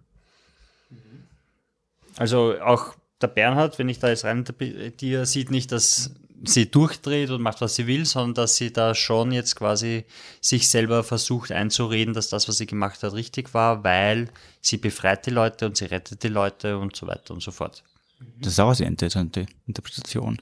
Ich finde das nämlich auch spannend, weil viele Leute eben gesagt haben, die Danny gibt dann ihre Schuld nicht zu in der letzten Folge. Für mich war es auch sehr, sehr mutig, dass sie eben nicht zu viel Zeit mit der Danny verbracht haben, dass wir uns genau das fragen müssen. Also wir haben nie die Szene, wo die Danny alleine quasi mit dem Grey Worm reden mhm. und ihm ganz genau erklärt. Und wir haben eigentlich nur externe Leute. Wir haben den Tyrion, der uns quasi den Plot erklärt und die, die, Interpretation. Naja, aber äh, ich glaube, es war halt schon auch wegen einem Twist von, also ja. es war, es war halt wirklich erklärt dir, wie du das zu interpretieren. Aber es ist trotzdem ein externer, der urteilt. Also quasi für, das ist jetzt nicht die Absolution oder die, die definitive Entscheidung von der Danny quasi. Ich habe mhm. das eigentlich sehr, sehr spannend gefunden, dass man eben dass sie jetzt zurückgegangen. Ich habe mich erinnert, ähm, bei Dark Knight, ich glaube, ich glaube, das Problem ist eben dieses, wenn Leute wütend sind und eben solche Entscheidungen brauchen, das, das, man kann es schwer nachvollziehen, weil es halt nicht logisch ist, wenn, also ich aber glaubt, dass die Danny will auch jemanden wehtun, ähnlich wie der Patrick. Also sie, sie will nicht quasi den Krieg auf eine Art beenden lassen, den jemand externer bestimmt hat. Sie will den Krieg so beenden wie sie. Nicht die Bells, weil das war ein Tyrion seine Idee, sondern zum Beispiel ihre sie will das machen. Ähm, das hat mich auch sehr erinnert an einerseits Harvey Dent in Dark Knight, der auch einen Flip hat, der dann irrational ist in Kamen in Dark Knight, habe ich total super gefunden, ist einer meiner Lieblingsfilme. Aber habe ich dann auch immer so gehört, ähm, der Flip kommt zu abrupt, weil Harvey Dent, der ist ja so toll, was ich nicht gefunden habe, aber er ist so ein guter Mensch und nachher will er einen Sohn, den Sohn vom Gordon erschießen, das macht ja keinen Sinn. Also natürlich macht das keinen Sinn. Also das, der, der, der, der Harvey Dent wird nicht logisch durchdenken, dass das einzig Sinnvolle ist, ein kleines Kind umzubringen. Und ich habe zu der Zeit dann auch Star Wars, Darth Vader gibt's ja auch den Flip, so join me. Okay, ich bringe jetzt Kinder um. Das war auch für viele Leute sehr out of nowhere. Und aber ich habe mich erinnern können, ich habe zu dem Zeitpunkt haben wir Macbeth gelesen in der Schule. Macbeth, großartige Literatur, großartige gescheite Figur. Und da war auch so ein Macbeth, bring die um. Okay. Das war für mich so ein so 16-Jähriger, der gerade dem gerade erklärt wird. Episode 3 ist urschlechtes Storytelling, weil Flip. Und dann lese ich Shakespeare. Ich weiß nicht, wer dieser Macbeth ist. Und auf Seite 5, okay, ich bringe die Leute um. Und es war so, was? Warum bringst du die Leute um? Und das hat mich so beschäftigt, wieso?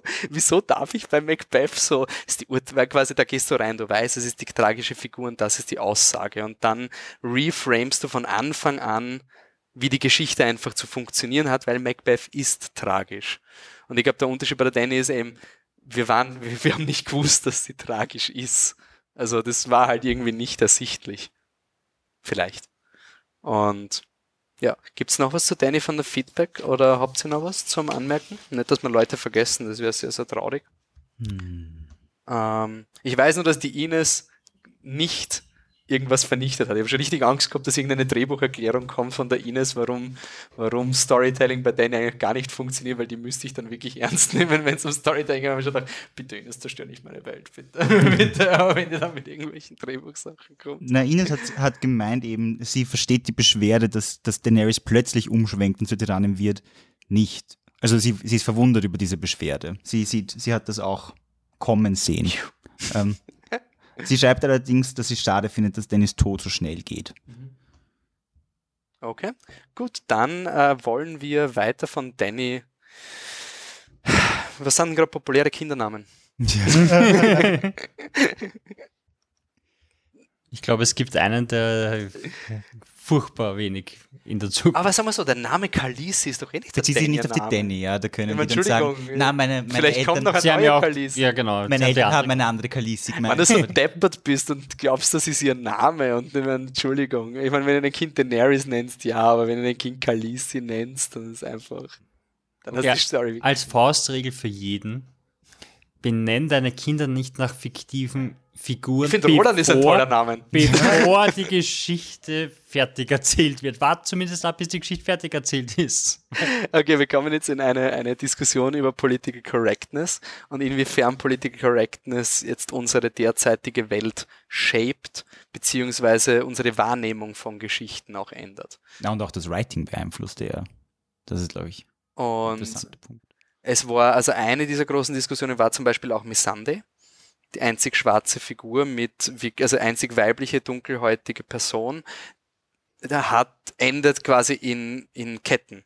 Und es hat super Artikel gegeben, dass es quasi Storytelling-mäßig Sinn gemacht hat, aber dadurch, dass sie die einzige schwarze Figur ist, ist, also schwarze weibliche Figur, ist das dann quasi repräsentativ für alle in dieser Gruppe, weil sie noch nicht vertreten genug sind. Also dass quasi auch, obwohl alles Sinn macht an der Misande-Storyline, ein, ein gewisser Tokenism auch zum Beispiel vorherrscht nur weil sie die einzige ist in dieser Position. Also habe ich urspannend gefunden, weil ich finde, die Missande-Storyline macht voll Sinn. Also es ist wirklich so ein Zack, Zack, Zack, Zack, Zack. Das war eine super Verwendung von ihrem Charakter.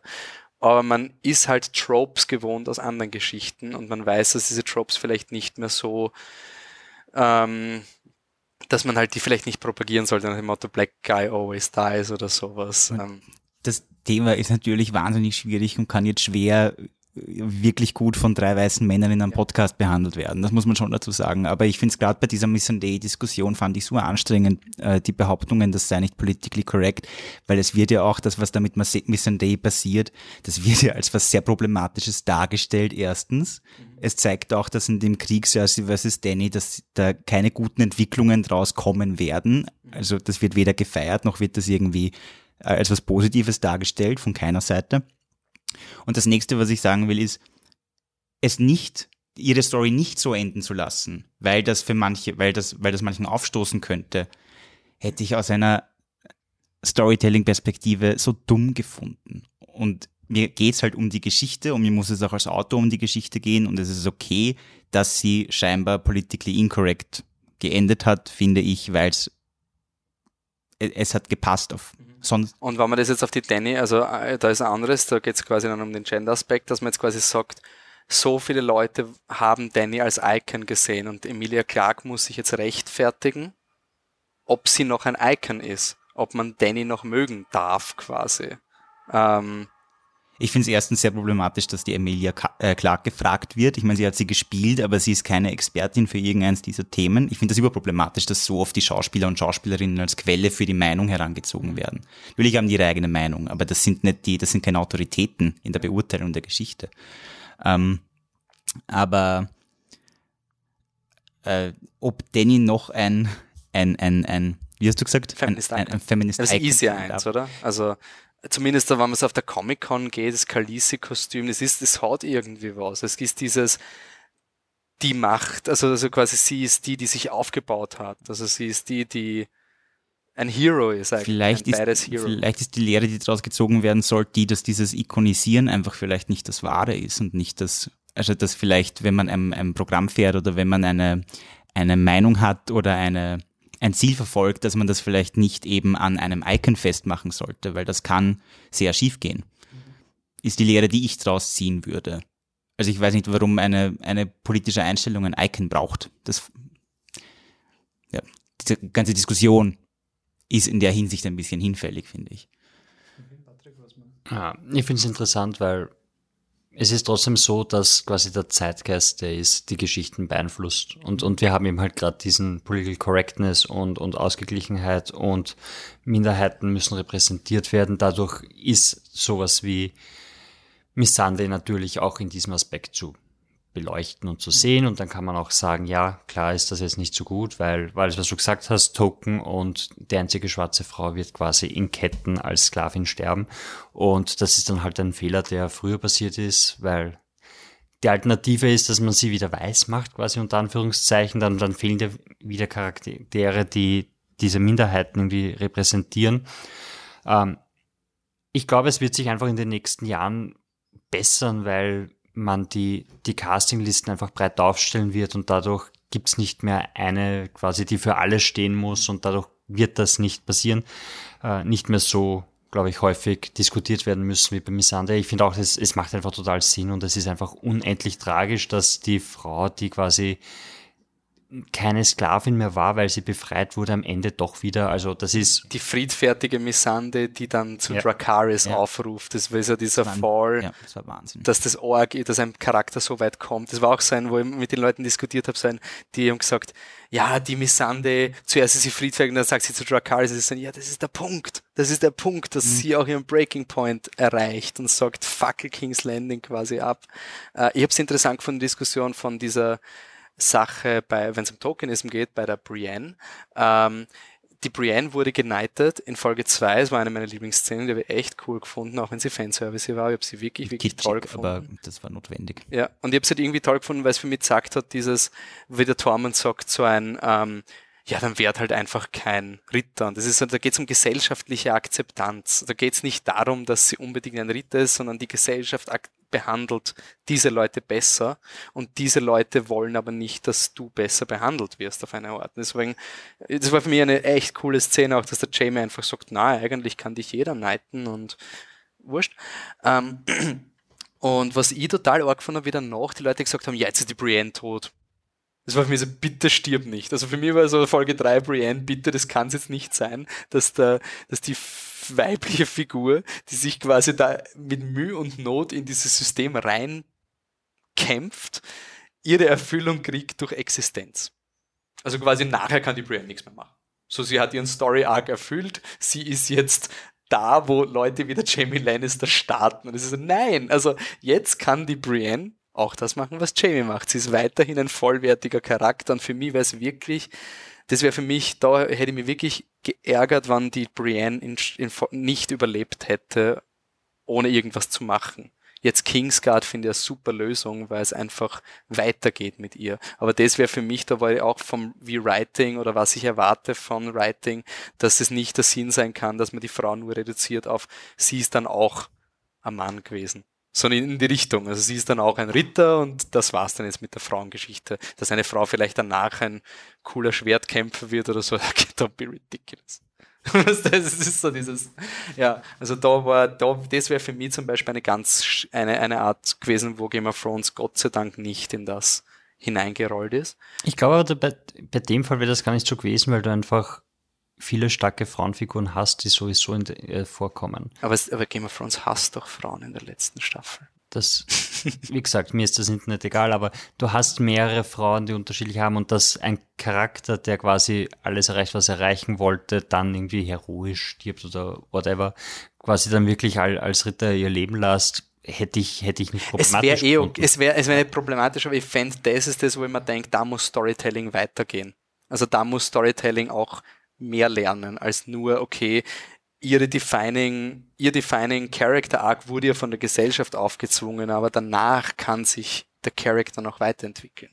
Also dass man jetzt nur, dass man die Figur nicht nur reduziert auf ihr Struggle, auf Indie, ist eh nie passiert. Die Brienne war eh mehr als das.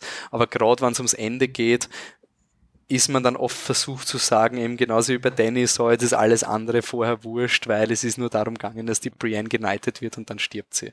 Ist eh nicht so, aber ich habe so ein bisschen das Gefühl, dass eben dieses, dieses PC-Denken äh, bei der Sansa zum Zug kommen ist am Ende, wo sie quasi dann Königin, Königin wird, weil es wäre schon, also ich glaube, es ist schon ziemlich problematisch für alle, dass du quasi zwei, zwei starke Frauen hast, wo du sagen kannst, okay, gut, es gibt quasi drei Kandidaten am Ende am Thron zu sitzen. Das ist Danny, das ist Sansa und vielleicht irgendwie John, wenn Danny sterben sollte vorher. Und dann endest du damit, dass die eine wird verrückt, die andere muss zurücktreten, weil irgendein Typ, der es eh nicht wollte, dann am Ende König ist, weil äh, lieber lass mal den machen, also bevor, bevor du lieber den da. Und dass das wirklich zum Backlash geführt hätte, äh, ja. verständlicherweise absolut, weil äh, das ist jetzt echt, echt hart, ja, weil am Ende sind wir drauf gekommen, hey, irgendwie die weiblichen Herrscherinnen, also können es auch eindeutig, weil die Cersei hat alles unter Kontrolle bei sich, wer noch das jetzt nicht was Positives ist und, und die Danny hat, weiß nicht, was, was schon drüben geleistet und die Sansa ist, ist die, auf die sich alle verlassen im Norden, weil John ist halt John, ne? Wie gesagt, nordische und südliche Gene. und dann am Ende nimmst du irgendeinen daher, hätte nicht funktioniert und deshalb glaube ich schon, dass die ah, Ich mache mich selbstständig Geschichte von der Sansa eben aus diesem Gedanken herausgesprungen ist, weil auch von der Story her drinnen macht sie irgendwie ganz wenig Sinn, dass sie jetzt sagt, so, okay, gut, jetzt ist ein Stark am, am Thron und, und herrscht über alles, jetzt mache ich mich, jetzt herrscht oben auch ein Stark, weil, okay, gut, da, da kommst irgendwie hin in Richtung, okay, gut, also das heißt, du willst herrschen und es ist, ja. es geht gar nicht darum, dass die Familie herrscht, sondern du willst als du herrschen und deshalb ist dein Anspruch quasi wichtiger als der Frieden oder sonst irgendwas und von dem her macht das wieder ganz viel auf und so denke ich, dass, dass das schon äh, zu, zu der Entscheidung geführt hat, sie macht sich selbstständig, damit es einen weiblichen König gibt am Endepunkt. Das glaube ich eigentlich auch, aber ich glaube, dass diese Entscheidung äh, schon sehr früh getroffen worden ist. Also mein Gefühl ist, dass sie Sansa Storyline schon von einer ganzen Weile festgelegt haben und dass sie damit endet, dass sie sich quasi selbstständig macht. Ich glaube aber auch, dass, das, dass da mit hineingeflossen ist in diese Entscheidung, gut von unseren starken Frauenfiguren. Wir wissen, was mit der Danny passiert, mhm. aber es sollte schon zum Ausdruck gebracht werden in dieser Serie. Frauen können gut regieren. Ich meine, du hättest Cersei, Cersei und Danny am Schluss gesehen. Das wäre nicht, das hätte nicht gut ausgeschaut. Und ich war eigentlich der, ich habe ein bisschen darauf gewartet, dass Sansa zur Königin von Westeros erklärt ja, wird. Ähm, ich bin aber mit der Lösung auch recht zufrieden. Ich finde das, ich finde auch es also die Brown-Geschichte ist eine ganz andere Geschichte, darüber reden wir wahrscheinlich eh noch. Aber ähm, ich bin mit, ich bin mit der Sansa-Lösung zufrieden. Ich finde schon, dass es irgendwie storytechnisch Sinn macht. Ich finde sogar, es macht Sinn, das, was du gerade gesagt hast, sie als Person regieren will, auch wenn sie das vielleicht nicht zugeben wird. Ich finde, das passt voll zu ihrer Figur. Und ich finde das nicht schlimm, dass sie als Figur quasi sagt, ich möchte eigentlich regieren und das dann anders verkauft. Ich finde es total super, weil Leute haben mir gesagt, so, also ich habe eben einerseits gemerkt, man feiert voll, sie ist die Queen. Bei mir war es auch so ein, are you fucking kidding me, übergeht jetzt die Sansa? Also wie ich die Folge geschaut habe, ja, voll. passiert das gerade? Ich meine, es, man, es wurde ja auch etabliert, Cox to Matter, also man kann ja dann auch eine, eine sexistische Aussage im Sinne von mhm. Systemsexismus auch mhm. machen, dass wir einigen uns eher auf einen, auf einen, auf den Brandon als auf eine Frau. Hätte man irgendwie schon noch machen können, beziehungsweise die Sansa war ja der polarisierendere Figur, weil sie halt King's Landing belagert hat und die Great Choice ging. Also politisch macht sogar irgendwie Sinn, dass man sagt, man braucht eher einen neutraleren Kandidaten oder wie der, wie der Patrick Tauber geschrieben hat, Nach diesem langen Krieg wollen alle nur noch Frieden und stellen keine Ansprüche. Ja. Ähm, aber was bei der, bei der Sansa, was mich interessiert hat, war einerseits war es voll empowering und ich war so, yes, stand your ground, aber gleichzeitig ist mir auch bewusst, dass das jetzt nicht heißt, dass die Sansa das aus Liebe zum Volk gemacht hat. Die Sansa war eine Person, die ab Staffel 5 extreme Trust-Issues gehabt hat und der geht's, er, für mich ist ein Ego-Trip. Also für mich ist das so ein, ich, ich will mich nicht mehr auf jemanden verlassen. Mhm. Das hat sie bei Littlefinger, Ramsey, John gemerkt und sie will nur mehr ihre eigenen Entscheidungen treffen. Das war für mich halt schon eine graue. Also für mich war das nicht so ein, yeah, die Sansa ist jetzt die Urbeste. Ich habe sie urgefeiert. Also ich habe schon cool gefunden, wie sie Queen in the North wurde. Also, aber ich finde das jetzt nicht eben auf der Danny-Ebene, finde ich jetzt nicht so ein, ich muss jetzt ein Sansa-Supporter sein und muss sagen, alles, was sie, die ganzen Nordregelungen, was die jetzt machen, wie die wieder einen scheiß nationalistischen Staat machen und es wird dazu führen, dass der Norden weiterhin so fucking rassistisch bleibt wie immer. Also, ich glaube jetzt nicht, dass da große soziale Reformationen kommen werden von der Sansa. der Jodka Bokamoso wenn es wirklich sein Name ist. ähm, seltsam fand ich die Sansa Brain Geschichte, wieso Sansa jetzt ihr eigenes Kingdom will und wieso das die anderen zulassen. In der Lords Ladies Versammlung war Sansa auf jeden Fall die stärkste und fast alle waren mit ihr verbündet. Es wäre für mich deutlich logischer gewesen, alle Sam, Robin, Erin, Edmure waren quasi mit Sansa verbündet. Naja, also sie waren halt auch mit Bran verbündet. Und sie haben gerade. Äh, Bran war dieser komische. Naja, aber war, also alle, die in Winterfell waren, jeder hat mal, sein, hat mal angeschaut. Und sie haben aber Sekunden davor in einer der für mich furchtbarsten Szenen, also ich finde wirklich die letzte Folge ganz, ganz schlecht, haben sie über den Demokratiegedanken gelacht. Die hätten auch über den Sansa als Königin von ganz Westeros Gedanken gelacht. Der, weil Cox du Matter, so tragisch es ist, ist trotzdem auch nach dem Tod von Danny oder vielleicht gerade nach dem Tod von Danny wieder, du weißt nicht, was in ihren Köpfen rumspuckt jetzt, in diesen Mittelalterköpfen, ist immer noch ein Thema.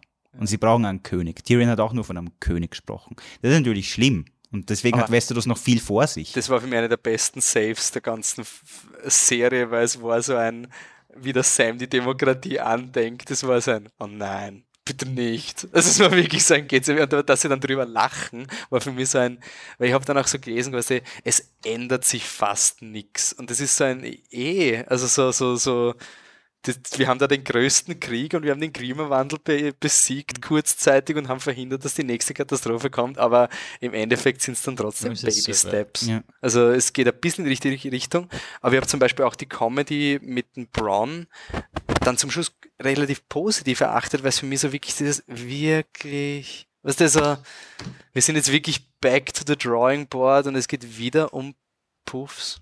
Mhm. Und, und, und eben wie die Ines, ich glaube, die Ines hat das auf Facebook geschrieben, dass der Tyrion halt diese Kanäle andenkt und das wird ja, genau. abgeschossen, genau. abgeschossen. So. Das war für mich ein bisschen so eine tragische Ironie, so eine, das geht ein bisschen unter. Dem, also eben, das System ist behäbig und langsam. So, ich versuche gerade einen Übergang zu Jamie und Character Arcs zu machen, aber ich schaffe keine. Cox to Matter hat der Jamie und Cock, ja, passt. Oder wollt ihr noch, gibt's noch? Naja, das Cox to Matter ist immer die Frage, was es quasi dann am Ende wirklich ist, weil sie entscheiden ja darauf, dass es keine natürliche Nachfolge mehr mhm. geben soll. Das heißt, dieses Cox to Matter wird quasi entschärft bisschen, und sie hat mit ja. Cersei die, äh, auch schon die Königin, das heißt Sansa wäre wahrscheinlich nicht rausgelacht worden, wenn sie Queen of äh, Westeros worden wäre. Ich, hätte, ich glaube, wär eher, es wäre ein Problem gewesen, weil sie halt gegen die Danny war die ganze Zeit. Ja, sie hat recht gehabt. Ne? Na eh, aber du musst ja die Ironborns und sowas. Also was ich urgern gehabt hätte, wäre noch eine Szene mit der Yara und mit dem Bran, wo das einfach etabliert wird, hey, Fion cool, Fion cool, passt, dass die Yara, die die Opposition gegen die Starks ist, kein Problem mit dem Bran hat. Einfach weil, hey, Fion, yes, Fion, okay, können wir uns einigen. Oh ja, und der neue Prince of Dorn, Dorn, was nie in den Kingdoms war, will plötzlich einen König wählen, das war okay. Ja, ignorieren wir das mal.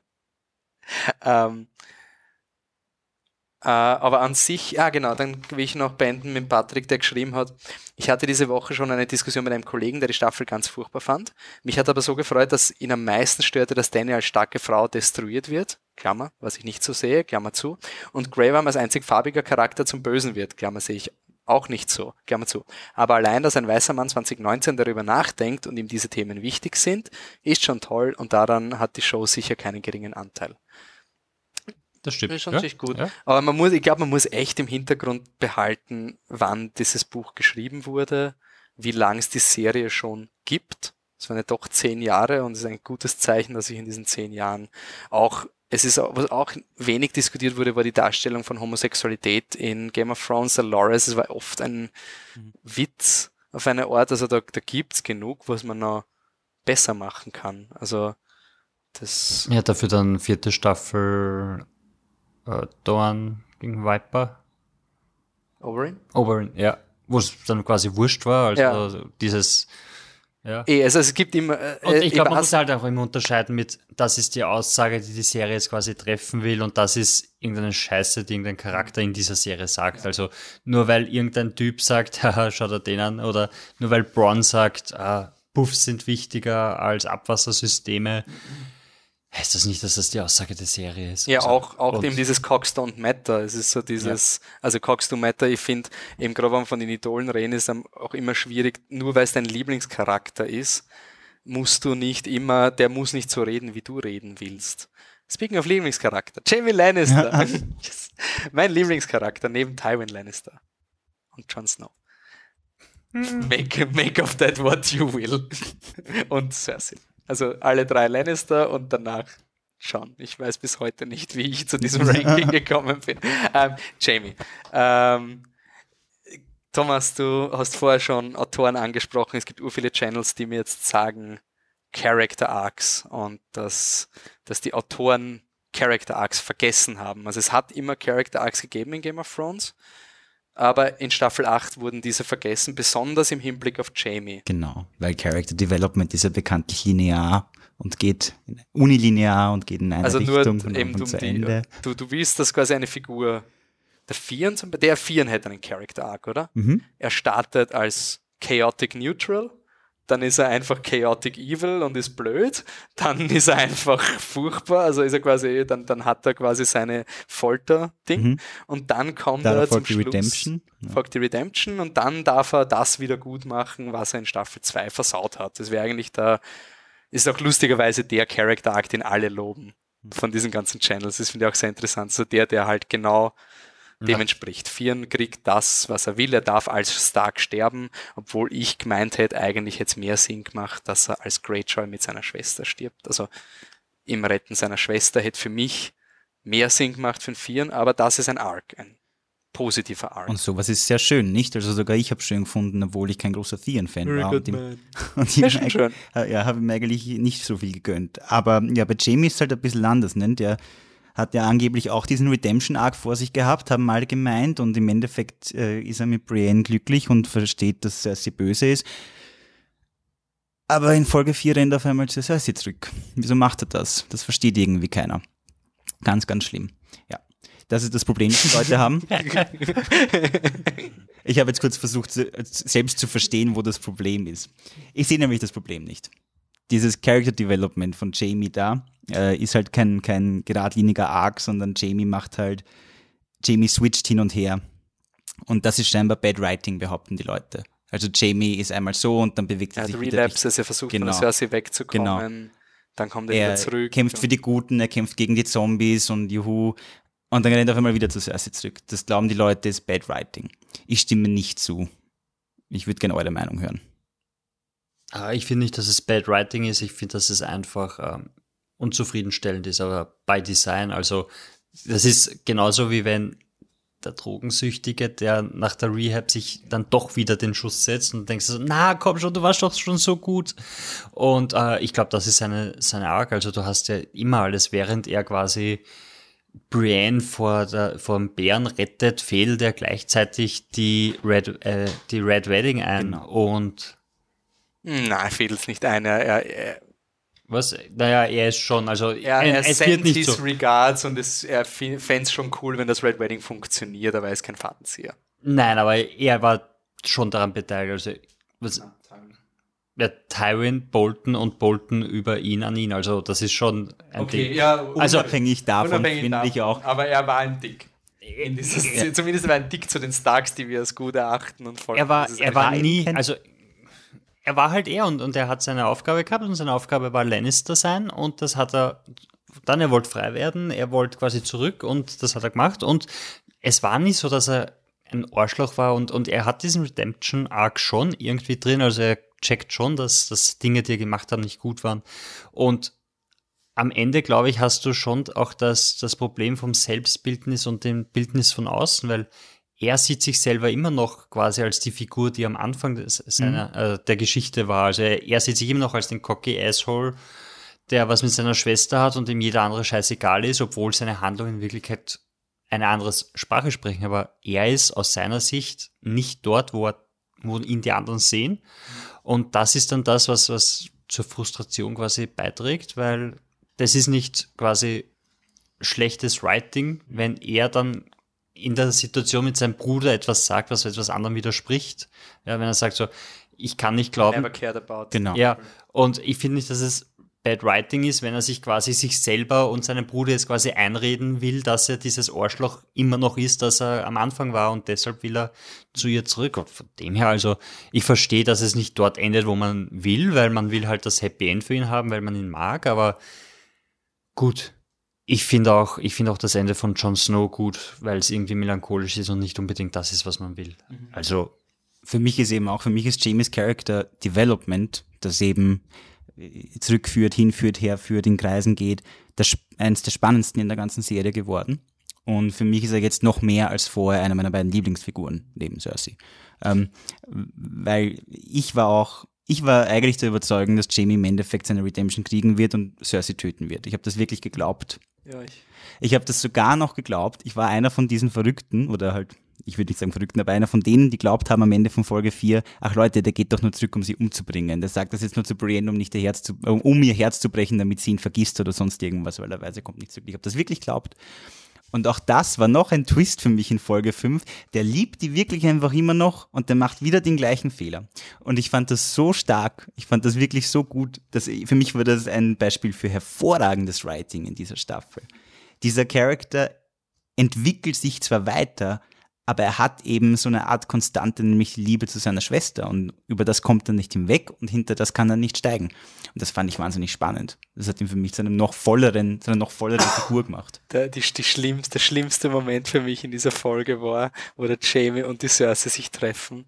Und ich bin wirklich, ich habe die Folge erst beim zweiten Mal schauen, habe ich das genießen können, weil so, bitte sei nicht Arya, bitte sei nicht ja. Arya, bitte sei nicht Arya. Das wäre dieses, bitte nicht, bitte nicht, bitte nicht. Und ich habe sehr interessant gefunden, viele Leute haben sie, wenn ich mit einer so geredet habe, so beim Café, ähm, haben als großen Kritikpunkt, ich würde Cersei einfach dazu nehmen, mhm. äh, haben gesagt, es war ein scheiß Ende für, Jay, für Cersei, weil die hätte abgestochen werden sollen quasi. So ein, wow, wir haben nichts von Game of Thrones gelernt, mhm. oder? Also wir haben nicht gelernt, dass es nicht geil ist, Leute abzustechen. Also ich fand, ich finde diese, ich habe immer befürchtet, Jamie wird Cersei umbringen, weil er erfahren hat, dass sie mit Euron pudert. Beide bei dieser Szene war so unnötig und alles vom, alles Jamie Euron Szenen kann man bitte rausschneiden, aber nothing a fan edit can't fix. Ähm, das, dass, dass du die Eier hast, dem Publikum diese Genugtuung wegzunehmen und sagen, die Cersei stirbt jetzt nicht quasi, wie der Jamie sie absticht, weil er gerade sein Redemption Arc hat und er will verhindern, dass die Cersei King's Landing, das wäre mein, meine Standardidee gewesen. Mhm sondern dass Cersei stirbt als, als ängstliche Frau mit ihrem Lover in der Hand und, und ist er ihr Lover, man weiß nicht, weil die Körperhaltung von Nicola Costa-Wald ist auch ein bisschen anders. Mhm. Er küsst sie eigentlich nie. Das sind so urspannende, wie die Schauspieler miteinander mhm. spielen, dass du immer diskutieren kannst, liebt er sie oder liebt er sie als Bruder? Who knows? Also, das Tolle bei Cersei ist ja, dass sie allen die Genugtuung genommen haben, weil ich als Cersei-Fan, als großer Fan, wollte sie ja auch nicht als ängstliche, machtlose Frau sehen, die zittert und weinend in den Tod geht und sagen, I don't wanna die, I don't wanna die. Das wollte ich auch nicht. Das, also die Eier sind, das sind nicht nur Eier, das ist eine ganze Gebärmutter, weil die, die haben einfach beschlossen, wir zerstören die Figur für alle. Wir, wir erlauben niemandem zu sehen, wie sie abgemurkst wird von ihrem Bruder. Wir erlauben niemandem zu sehen, wie Tyrion sie austrickst. Wir erlauben niemandem zu sehen, wie sie mächtig sagt, ich gehe in den Tod für meine Kinder oder sonst was, sondern Cersei ist, äh, am Schluss kommt es einfach drauf, oh Gott, ich bin sterblich und äh, um mich stürzt alles ein. Scheiße, jetzt habe ich Angst. Aber ich finde es lustig, weil es war, es war genau das gleiche wie Joffrey stirbt, oder? Nur lustiger als bei Joffrey haben, war diese Diskussion gar nicht so da, weil viele Leute trotzdem eine Befriedigung aus dem Joffrey-Tod gemacht haben. Und damals war ich mir nicht sicher sein, weil ich, für mich war es so ein, da stirbt gerade ein Kind in den Armen seiner Mutter. Und alle so, yeah, er ist tot, yeah, geil. Ja, eh, aber pff, ist die moralisch fragwürdig und Aber das war schon auch so bei ihm, da haben sie es schon auch so aufgebaut mit, er stirbt langsam und qualvoll und, und da ist diese Diskussion quasi dann auch, auch im Publikum ankommen. Das war schon so super, dass er tot ist oder super zum Anschauen, aber das war schon. Also, Genau. Also da, da, danach kam schon die Diskussion drüber, hey Leute, wir haben gerade alle realisiert, was wir da gesehen haben und es ist eine Serie, aber es war nicht, es war nicht geil und es war nicht befriedigend, sondern es, es hat uns zum Nachdenken gebracht und bei dem fehlt das halt unter Anführungszeichen, weil sie dann halt unter den Stein begraben werden und du musst quasi das schon von selber drauf kommen, ohne dass dir die Serie diese ganzen die, die, die Rutsche legt. Aber ich finde es insofern spannender, weil der Joffrey war vorher, so ein Arschloch, dass er trotzdem noch befriedigt. Aber wirklich, diese Ja. Folge war so eine Joffrey-Arschloch-Ding. Ich finde, das war überhaupt eine meiner least liked Episodes, weil es war für mich eine der manipulativsten Folgen überhaupt. Und deswegen war ich überrascht, dass sie bei der Cersei trotzdem noch diese Komplexität hatten. Also, dass sie das überhaupt machen konnten, weil hätte wirklich glaubt, dass er in diese Richtung geht. Und ich war, ich war da ganz begeistert von dem Ende. Also das auch der Abschied zwischen Tyrion und Jamie war für mich wirklich äh, sehr cool. Einfach wirklich dieses, hey, es ist jetzt irgendwie aus, also wir sehen uns wahrscheinlich irgendwie nimmer. Also ich finde gerade diese ganze Lannister-Trio hat da Deswegen war ich, ich glaube, deswegen habe ich auch so Produktionsdinge und Logiklöcher unter Anführungszeichen verziehen, wenn zum Beispiel der Tyrion zum Tor geht, um mit der Cersei zu reden. So, ich meine, sorry, wir haben die zwei Ultraschauspieler, wir wollen da jetzt nicht Kyburn, der mit Grey Worm redet. Jetzt ganz ehrlich, also so, ja, die wären die Expanded. Also da, das, das habe ich eigentlich richtig cool gefunden. Aber ich glaube jetzt schon, ich, im Buch ist es so, dass der Jamie angeblich einen Redemption Arc hat. Das ist die Interpretation der Buchleser, was bis heute nicht bestätigt wurde. Und ich weiß schon, viele Leute haben immer gewartet, dass er jetzt endlich den Redemption Story Arc hat. Also so, er verliert die Mycella in Staffel 5, kommt zurück zu Cersei, jetzt muss er Redemption. Na, Tommen stirbt, zuerst ist die Mad Queen, jetzt muss er die Redemption. Na, jetzt kommen die White Walker, jetzt muss er die Redemption, aber er entscheidet sich ja eigentlich, man kann sie wirklich so interpretieren, dass sich Jamie in Staffel 7 gar nicht gegen die Cersei entscheidet. Na, sondern für den Er- Kampf für gegen den, die. Fürs Leben. Ja. Also er, er weiß, dass wenn die White Walker nicht gewinnen, dann also wenn die White Walker gewinnen, dann ist alles vorbei. Aber er kämpft jetzt nicht für die Starks, er kämpft halt wirklich fürs Leben. Ähm, passt das, wollt ihr noch Cersei diskutieren oder wäre das jetzt eine Überleitung zum Night King? Ich finde Night King, also passend. Okay. Weil Also du willst noch was sagen, weil Cersei Lieblingscharakter. Ich liebe sie, aber ich finde halt einfach, es, diese, diese, diese Frustration muss ich erst verarbeiten. Ich meine, ich, ich liebe dieses Bild, wo steht, here's to Lena Cersei, who made staring out of a window and drinking an icon oder sowas, weil sie macht diese Who earned one million Irgendwie dollar sowas. per episode Aber- for drinking and Aber sie ist the ja auch fast in keiner Folge. Sie ist ja wirklich in der ersten, vierten und in der fünften. Und ihr Kopf ist in der sechsten. Aber, also, sie hat ja, das ist ja auch so contractual wahrscheinlich auch, also, finde ich wirklich lustig, dass sie echt wenig Präsenz hatte. Aber war irgendwie sinnvoll. Okay. Ja, da fehlt halt auch die Zeit. Ne? Also, wo, was, was soll Was soll sie tun? Ja, was was soll sie logistisch? Was Frage, soll. Storytelling? Wir, wir meine- haben uns so gefragt, so, warte mal, wenn Folge 3 King's Landing ist, äh, äh, Winterfell, so, was tut denn dann der Euron und die Cersei? Und sie sagen, ja, sie warten, bis Folge 4 passiert. Mhm. Das ist irgendwie, und ich habe es irgendwie also lustig gefunden, es hat dann auch wieder diese absurden Theorien gegeben mit, der Night King, der fahrt eigentlich nach King's Landing und kommt dann von unten nach Winterfell. Und ich habe gesagt, Leute, checkt ihr Storytelling? Du bringst doch nicht die Cersei vom Night King offscreen als Twist um, damit du danach Winterfell, also das war für mich so ein, also wie, wie kommt man auf so eine Theorie, außer weil man will, dass es ursurprising ist, Ja, aber gerade dann, wo du jetzt eh schon die Probleme hast mit, warum brauchen die eigentlich so lange? Warum ist jeder andere schneller als die Armee der Toten, die nicht mal schlafen müssen oder sonst irgendwas und eigentlich konstant es war irgendwie die Theorie, dass der können? Night King mit einem Drachen runterfliegt oder so. Na, egal, aber all diese Sachen ist doch wirklich sein, Alter. Also, Night King, Wupp, wupp. Endless Night. Götter und Prophezeiungen, Brand of Free Raven, alles in allem. Tom, jetzt, jetzt pack mal aus.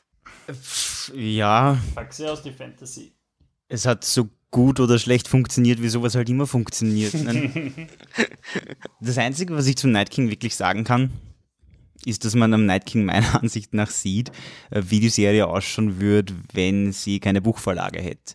Nämlich eh auch cool und eh auch toll, aber halt gehaltlos ein bisschen und irgendwie nichtssagend. Also die ganze Storyline von den White Walk, äh, von den, von den Whites, von der, von der endlosen Nacht, das ist alles cool. Von Leben versus Tod, das ist alles extrem spannend. Aber sie haben dem halt einen, einen Anführer vorsetzen müssen, um in der Serie zu kommunizieren, visuell, das ist der Böse.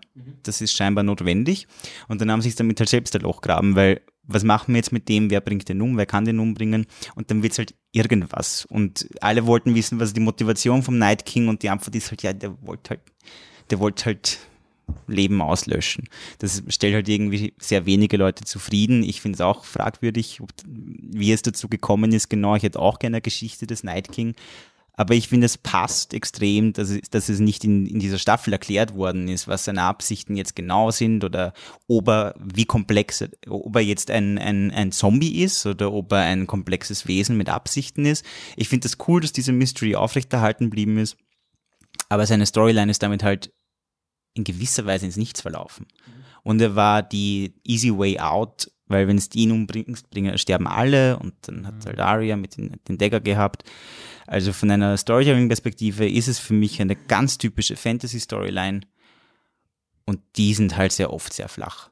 Generell sind alle Fantasy-Elemente in Game of Thrones irgendwie flach, weil du hast auch zu Bran nichts gelernt. Also du weißt jetzt auch nicht, warum ist er da, was ist da, Free Raven, gibt's da, weiß nicht, bla bla bla.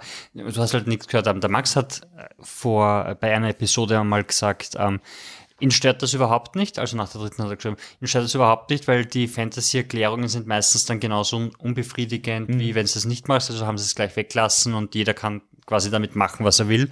Das ist ein ganz netter Ansatz, weil er hat quasi recht, ein bisschen Infos hätte man halt trotzdem gerne, aber ich, ich bin irgendwie auch über, und ihr könnt es nachher in unserem Blue My Mind Podcast, ich habe in den letzten mhm. Jahren ein bisschen so evaluiert, was ist Fantasy und warum erzählen wir uns Fantasy und irgendwie wirkt für mich Fantasy halt wirklich wie dieser Platzhalter, wo man man redet nicht direkt über globale Erwärmung, genau. man redet nicht direkt über das, man gibt es mir in so einen Umbrella-Term und, und, und lässt mal wirken. Und deswegen auch nachher im Sinne auf die Prophezeiungen und Bran und solche Sachen, was mir sehr gefallen hat an dieser ganzen Sache, war eben, ähm, dass eigentlich die Night King Freed Raven Story sehr Star Wars Episode, also so Star Wars war. Also du weißt bei Star Wars nicht, wie die Macht funktioniert. Das ist also ein bisschen so ein Mambo Jumbo und es wird dann nie gerade, also es ist gerade so, dass die Regeln funktionieren, aber sobald du es zu fest machen willst, geht's nicht, weil das steht nicht, ist nicht im Text. Trotzdem haben die Leute seit den 70ern in Star Wars quasi urviel rein interpretiert über Gott und die Welt, weil es einfach eine Sandbox ist. Also ich sehe den Night King heute wirklich als riesige Sandbox. Ich finde ihn spannend in Relation zu, das ist die, das von Sean T. Collins, ist der Kritiker gewesen, der das gesagt hat, Night King und wird kriegt durch die Danny die Dimension. Also quasi in Game of Thrones geht's immer um Katastrophen, die vom Menschen ausgelöst wurden. Die Danny wäre quasi die nächste gewesen. Und der Night King war auch jemand, dem Unrecht widerfahren wurde, der zu etwas gemacht wurde und der dann aber quasi eigentlich auf eine Art Wut ist. Also der diese Kill Humans Routine ans Maximum gegeben hat und nach dem Motto, ich will meinen Schmerz mit der ganzen Welt teilen auf eine Art. Und das habe ich sehr spannend gefunden. Also das, das, es ist vielleicht nicht explizit im Text drin, aber ich glaube gerade der Night King, der dieser zeitlose Böse auf eine Art war, vielleicht ist das auch das Problem, dass er dann einfach erstochen wird, mhm. dass ein Gott vermenschlicht wird. Also es ist zu komplex, dieses Thema, als dass man es beantworten kann mit, wenn du Pointy Fingy reinstichst dann, dann ist es aus. Das ist, glaube ich, die Unbefried das ist das Unbefriedigende an Fantasy-Geschichten, oft, wenn es dann auf so eine Mechanik hinausläuft. Ähm, für mich war das unglaublich unbefriedigend in der siebten Staffel, also das Problem mit den Whites und so weiter, ähm, dass sie das eben, sie erschaffen diese fetten Armeen, diese unglaublich großen Armeen der Toten, die quasi alles zerstören und dann etablierst du im siebten, dass du die Zombies eh umbringst, wenn du ihren Chef umbringst. Mhm. Dann ist so ein, oh Gott, das heißt, aus der Bedrohung wird ein 1 zu 1 Kampf, bei dem dann die Guten quasi gewinnen können und alles ist vorbei und all das Komplexe, was rundum dumm ist mit, das sind einfach so viele und vielleicht können wir es zurückschlagen und wir können die Anführer umbringen, aber die Länder sind trotzdem verseucht davon und mhm. wir müssen mit den Konsequenzen leben. Das wird alles weg mit, nein, die werden alle zu Schnee und Ruhe ist. Und das, das ist halt schon, ja, einfach unzufriedenstellend. Was ich glaube, warum ich damit weniger, also warum ich damit irgendwie nicht ein Problem gehabt habe, war halt, dass ich glaube, ich hätte ein irrsinniges Problem gehabt, wenn der Jon Snow ihn umgebracht hätte, weil er der Trueborn Targaryen ist, so in die mhm. Richtung. Mhm. Äh, ich glaube, die Message von Game of Thrones ist vielleicht unter anderem, dass Krieg unserem Leben keinen Sinn gibt. Also es war schon oft diese Interpretation von Game of Thrones, so es gibt den guten, den schlechten Krieg, das ist Stannis versus Joffrey. Aber dann gibt's den richtigen Krieg. Also quasi den gibt's gegen die White Walker. Mhm. Das ist der richtige Krieg. Und das war für mich auch immer so, hm, hm, okay. Und man muss schon sagen, dieser Kampf, das ist jetzt ein elementares Struggle, was da passiert in, in Folgen 2 und 3. Und ich finde wirklich aus, aus Storytelling-Sicht, ich finde diese zwei Folgen wahnsinnig gut. Also ich finde die dritte Folge super für das, was es ist. Es ist nicht Game of Thrones, es ist wirklich High Epic Fantasy, aber ich finde es ein sehr gutes ähm, wir sind am Zahnfleisch und wir, wir sind jetzt gerade kurz vorm Scheitern der, unserer Existenz. Aber niemand am Ende, durch diese letzten drei Folgen, erhält niemand eine Bestimmung durch diesen Krieg gegen die White Walker. Also, wenn das das Finale gewesen wäre, dann wäre das so, und das war die Rechtfertigung. Aber dafür, dass es noch weitergeht, ist es urunbefriedigend, weil White, die White Walker haben uns nicht verändert. Also so, ja, yeah, wir haben sie besiegt, aber dieser Krieg hat uns nicht zu besseren Menschen gemacht. Er hat nur dazu geführt, dass wir überlebt haben. Er hat aber sehr wohl dazu geführt, dass Leute wie der, der Tormund und der John sich die Hand schütteln. Das ist massiv. Also das ist für mich eben, warum die White Walker da sind. Also wirklich um nicht in der letzten Staffel, sondern über die ganze Serie hinweg Charaktere zu konfrontieren mit Wachs, eben genauso wie Jamie, Wachs über das hinaus, was dich definiert hat. Und das ändert sich jetzt quasi nicht erst in Folge 3, wenn dann der Night King besiegt wird, sondern das ist bis Folge 3. Und dann muss der Night King abgehandelt werden. Ich finde aber eben lustigerweise, wir haben geglaubt, dass die Arya stirbt, oder? Wir haben gesagt quasi, Arya ist eigentlich die logischste Figur, die den Night King bekämpfen sollte von der Thematik. Und wir haben nicht den Schluss gemacht, dass sie eigentlich die logischste Figur ist, um ihn umzubringen. Also, auch, dass sie den scheiß Dagger, ich meine, sie kriegt den scheiß Dagger in Staffel 7 von Brian es ist eigentlich schon peinlich. Dass wir nicht draufgekommen sind, ja. Ich bin aber froh, dass ich nicht draufgekommen bin und ich bin auch mit der Entscheidung sehr, sehr einverstanden, dass Arya das macht, eben wie du auch sagst, um eben nicht Prophezeiungen wieder in, ins Spiel zu bringen oder zu irgendwie ihnen ein Wahrheitsgehalt zu geben. Ich habe wirklich manchmal das Gefühl, wenn ich Leuten zuhöre, die sich darüber beschweren, dass John nicht den King umgebracht hat, dass ihnen lieber gewesen wäre, John wäre einfach hinteleportiert worden. Hauptsache, er bringt ihn irgendwie um. Und das ist einfach, das kannst du natürlich nicht machen, wenn du der Geschichte schreibst. Und Arya war die logischste Wahl und es hat gut funktioniert. Und wie du finde ich auch, und deswegen glaube ich, dass es in den Büchern nicht so problematisch sein wird. Wie du finde ich, dass es bei den White Walkers eben vor allem um diese, um die, um die Aussage geht, dass wir als Lebendige zusammenhalten sollten und juhu, Freude, wir leben, mhm. nutzen wir das aus und versuchen wir Tod und Verderben äh, wegzuhalten oder zu besiegen die, diese Aussage ist schön. Und im Buch gibt es halt nicht diesen Night King, der jetzt irgendwie als Antagonist dasteht und den man dann umbringen muss, um dieses Ziel zu erreichen. Und nur durch diesen Night King, glaube ich, gibt es diese ganze Problematik, dass das Ganze ein bisschen schlapp ausschaut. Oder sloppy, wie es gern sagen, und lazy. So, so schaut es jetzt aus in der, aber ich finde es gar nicht sloppy. Ich muss aber schon sagen, ich war also was mir immer urtaugt, ich meine, abgesehen, dass 70 Militäranalysekanäle mir schon erklärt haben, wie Kavallerie funktioniert. Ähm, Gut, dass wir das jetzt wissen, geil. Ja, ja. plötzlich haben alle gewusst, wie Kavallerie, und das, das war der Grund, warum die Leute Game of Thrones weil jeder weiß, wie Kavallerie mhm. funktioniert und mhm. so offensichtlich, also, ja. was mir urtaugt hat in dieser Folge war, dass ur viele so, also, dass sie den Luxus der Vorstaffeln hatten, um ohne Dialog Dinge zu machen. Also, mhm. so, die Dothraki reiten vor und wir wissen, wenn die Dothraki vorreiten, Und dann halt. Schip, schip, schip, schip, schip. Natürlich hat das auch einen Special Effects Grund, weil du. ich meine, das ist ein fucking Pferd und es ist urschwierig mit Pferden zu drehen. Also verheizt du, sie, verheizt du sie in der ersten Szene, damit du nachher das nicht mehr machen musst. Und was mir aber gefallen hat, war, dass es wirklich eine Schlachttaktik gibt durch diesen Night King. Also es war wirklich dadurch, dass sie wussten, was sie machen, hast du ja auch als Publikum ein Ziel. Du weißt, okay, sie müssen den Night King rauslocken. Mhm. Du weißt, der Night King will den Bran attackieren. Das heißt, die Action hatte auch eine Richtung, die in einem, ich glaube, im Buch wird so World War Z ein Zermürbungskrieg. Die werden einfach ganz Westeros verbarrikadieren und dann drei Jahre lang metzeln. Oder ich weiß es nicht, wie lange es im Buch ist. Aber ich kann mir schon vorstellen, dass es einfach ewig, ewig dauert. Aber ich war überrascht, dass sie es wirklich geschafft haben, die Power Levels, also dass sowohl die Drachen, das immer so Ping-Pong war. So, jetzt kommen die Zombies, aber dann kommen die Drachen und yeah, Targaryen und dann kommt plötzlich der Sturm und denkst du, oh scheiße, es war immer so, das war eigentlich sehr cool gemacht. Aber man muss es mögen. Ich bin halt draufgekommen, dass mir so Epic Fantasy Shit schon irgendwie gefällt.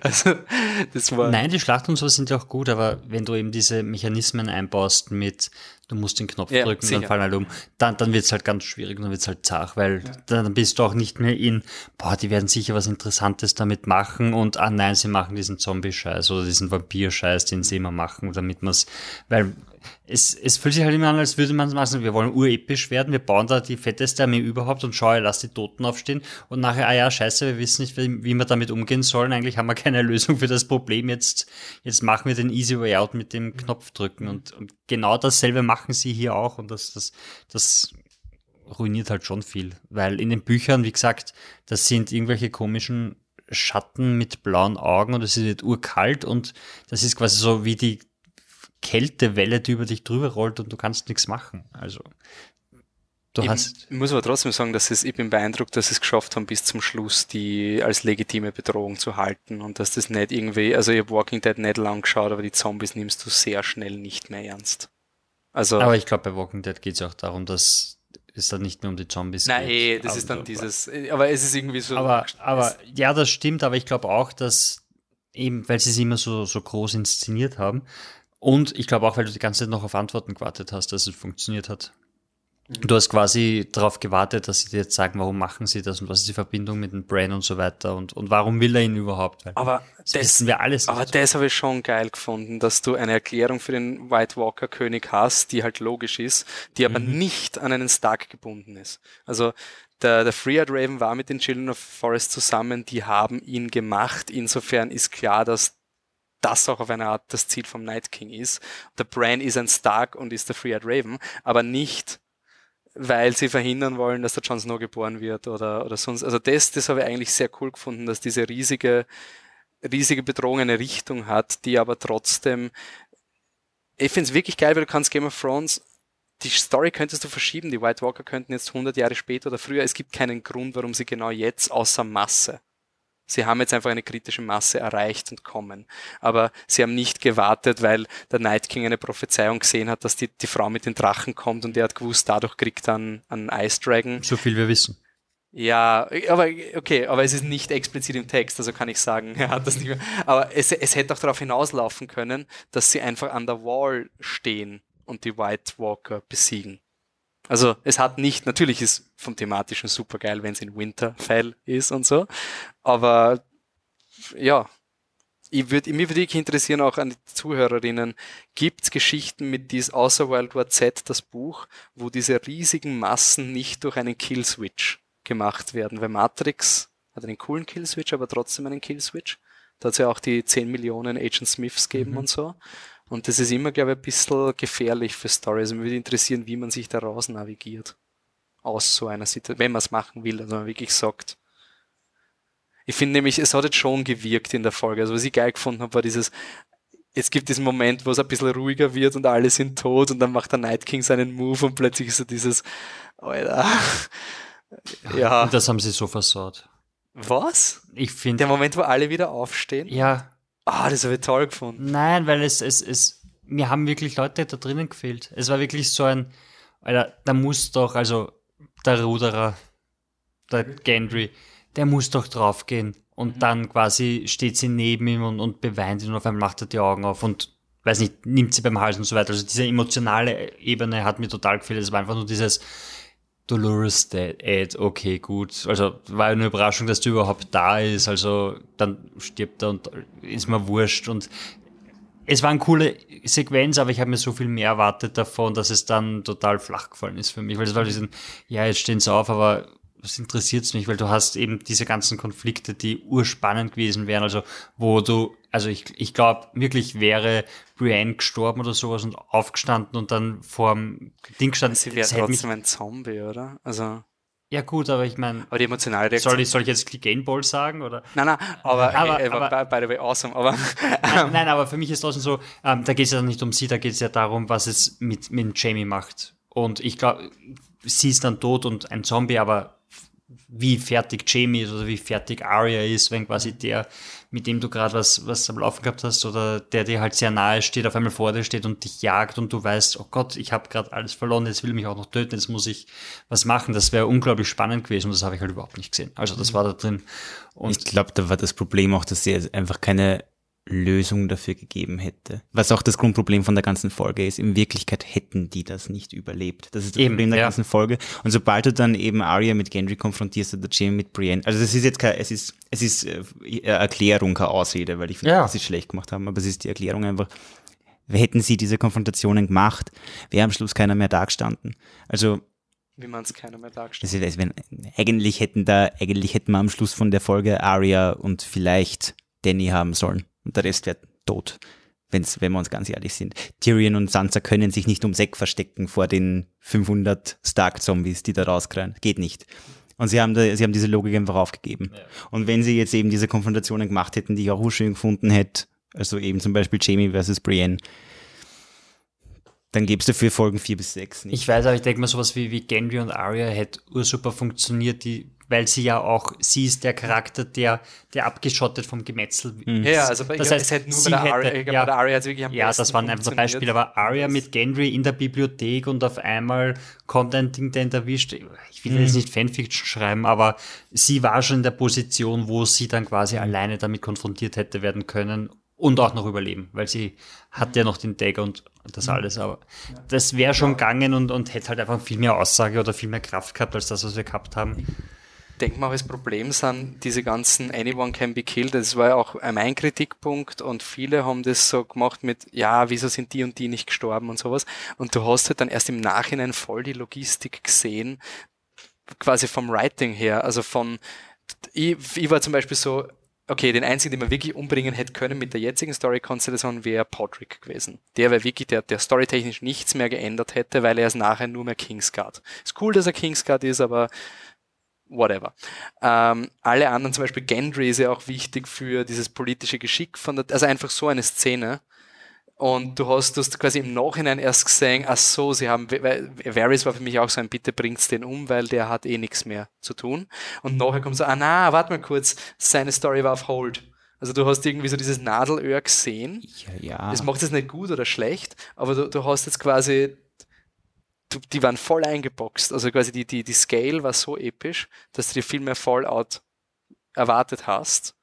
Ja, aber sie haben es halt auch angekündigt. Ne? Also wenn du ankündigst, es wird die größte Schlachtzeit, Helms Klamm, bla bla bla. Aber sie haben nicht gesagt, dass alle sterben. Nein, natürlich nicht, aber, aber, wenn du das ankündigst und wenn du das machst und du kannst erstens die Geschichte danach erzählen und andererseits ist es halt das Problem, dass diese Charaktere dann in der Inszenierung in Situationen geraten, die sie nicht überleben können und dass sie dann einfach nur ein Plotschild haben. Ja, eben, das ist das Problem, was du gerade gesagt hast, macht ja Sinn, aber es ist eben der Plot-Armor, den alle so kritisieren. Das ist genau diese Plotrüstung. Und das, hat, und das war das, was Game of Thrones nie gehabt hat und das war das, was Game of Thrones ausgezeichnet hat, weil es war nicht, Ned Stark ist der Hauptdarsteller, natürlich wird nicht sterben, sondern nein, Ned Stark ist der Hauptcharakter und seine Handlungen führen dazu, dass das, das passiert und die logische Konsequenz davon ist, Ned Stark verliert dieses politische Spiel und stirbt. Und natürlich funktioniert ein Großteil der darauf folgenden Story nur, weil Ned eben gestorben ist. Aber hätte er überlebt, wäre es eine andere Story geworden. Mhm. Und die wäre auch vielleicht spannend gewesen. Ja. Und jetzt in der Staffel haben wir eben gehabt in dem Krieg, ich habe mich eh damit abgefunden. Ich habe nicht damit gerechnet, dass sie alle umbringen.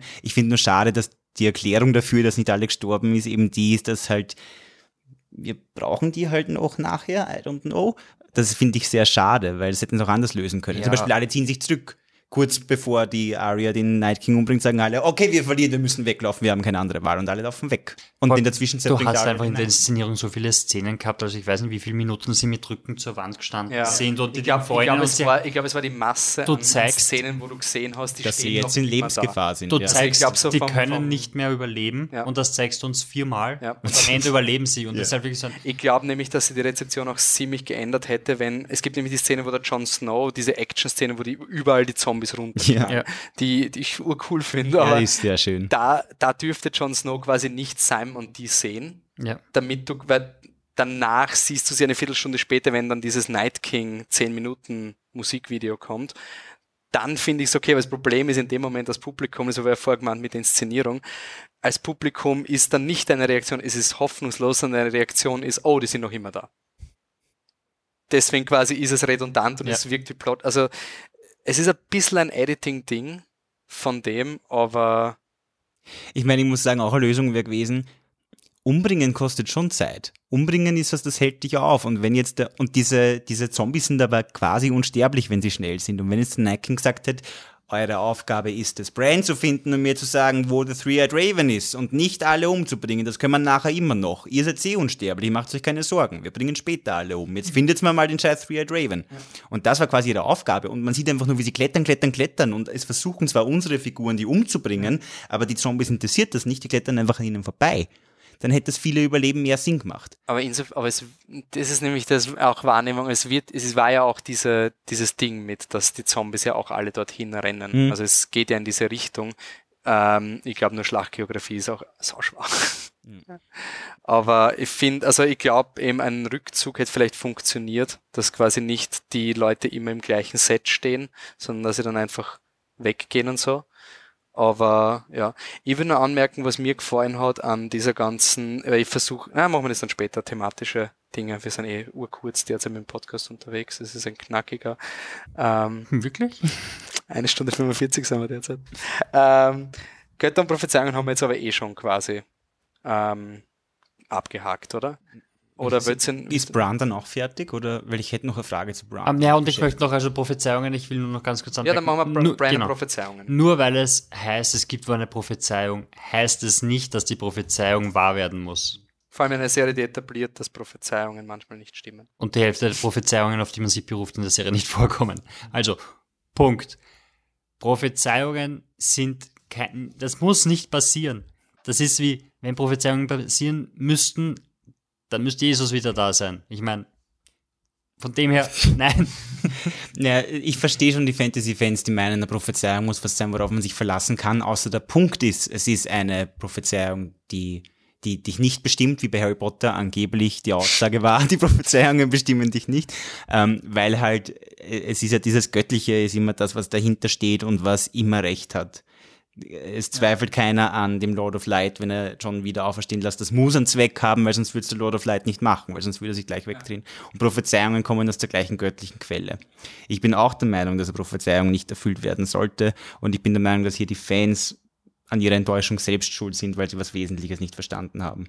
Ja, oder man führt es um Prophezeiungen nicht ein. Weil Ja. man, man, man bringt Leuten eigentlich die ganze Zeit bei, Prophezeiung ist eine Regel, an die, auf die kannst du dich verlassen. Prophezeiung bedeutet, das ist dein Das- Ankerpunkt und von dem kannst du rausgehen und es wird dann vielleicht anders kommen, als du dachtest und das ist dann lustig, aber das Ding ist da, das Ding passiert, alles wird gut, keine Sorge. Welche Prophezeiung gab es? Die Prophezeiung war, somebody will be born, he will yield, uh, he will bring end to the darkness. Das ist ja die einzige Prophezeiung in der Serie.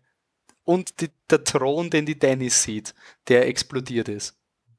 Das sind die einzigen Prophezeiungen, die eingeführt worden sind. Nichts. Es hat keine Prophezeiungen in dieser Serie gegeben, die jetzt so spezifisch, die irgendwie in Erfüllung getroffen sind und dann es hat Visionen von der Melisandre gegeben, weil sie was gesehen hat. Ja.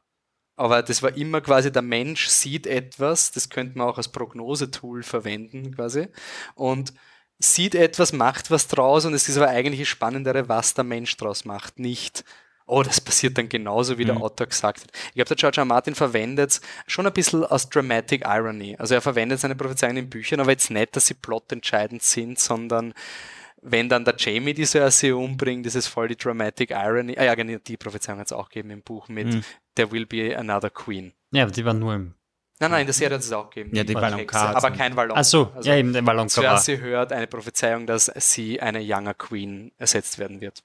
Ist quasi eingetreten, aber war wahrscheinlich eine self-fulfilling prophecy. Ja, Oder das also- passiert einfach irgendwann einmal. Also die Prophezeiungen in Game of Thrones sind schon Dinge, die quasi, es gibt Wesen wie den Bran, die auf einer Metaebene etwas sehen und das kommunizieren sie aber nicht gescheit genug an den Menschen. Vielleicht auch, weil der Mensch etwas Göttliches nicht verstehen kann, wenn man es jetzt wirklich so, also wir, du kannst nicht checken, was der Bran meint, weil er schon auf so einem Lord of Light Level.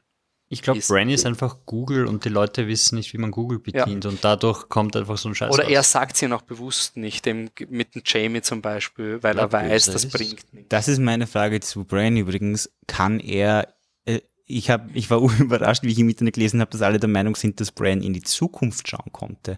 So habe ich das gar nicht verstanden. Also es das gab in Staffel 6, Folge 6, hatte er eine Vision von einem Drachen über King's Landing und einem explodierten Thron.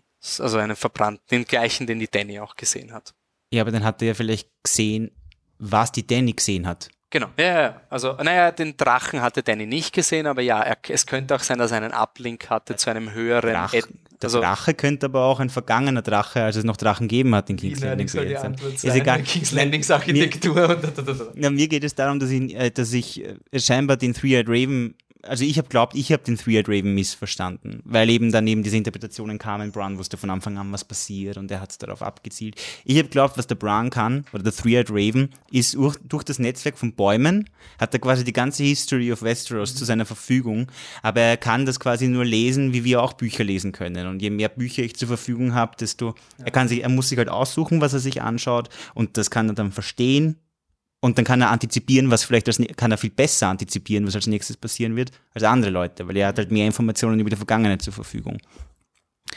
Ist das so? Oder ist Bran wirklich eine allwissende, zukunftsschauende, Vergangenheit schauende Suchmaschine? Im Endeffekt wissen wir es nicht. Das ist Okay. Tolle. know. Also Okay. das, das ist für mich dieses, weil ich glaube, in, in beide Richtungen, ähm, Du kannst in beides in argumentieren. beide Richtungen kannst du argumentieren und damit ist quasi offen für Interpretation, weil sobald du diese Dinge ein, also sobald du sagst, er weiß alles, findest du einen Satz, der keinen Sinn macht und dann ist Kollab also das sind immer so, so Kartenhäuser. Sobald du den All-Knowing Guy machst, dem genauso, sobald du den Lord of Light auftreten lässt, dann fragst du ja, wieso rettet er den, wieso macht er nicht das? Also diese Dinge sollen sich, glaube ich, unserem Verständnis entziehen. Wir sollen nicht wissen, ich glaube, dieses Why do you think I came all this way ist wahrscheinlich der Satz, auf dem sich die Leute aufhängen. Und ich glaube, es ist halt entweder er hat es eh schon vermutet und nach dem Motto, Entschuldigung, das ist das Einzige, warum ich runterkomme, oder er hat es gesehen.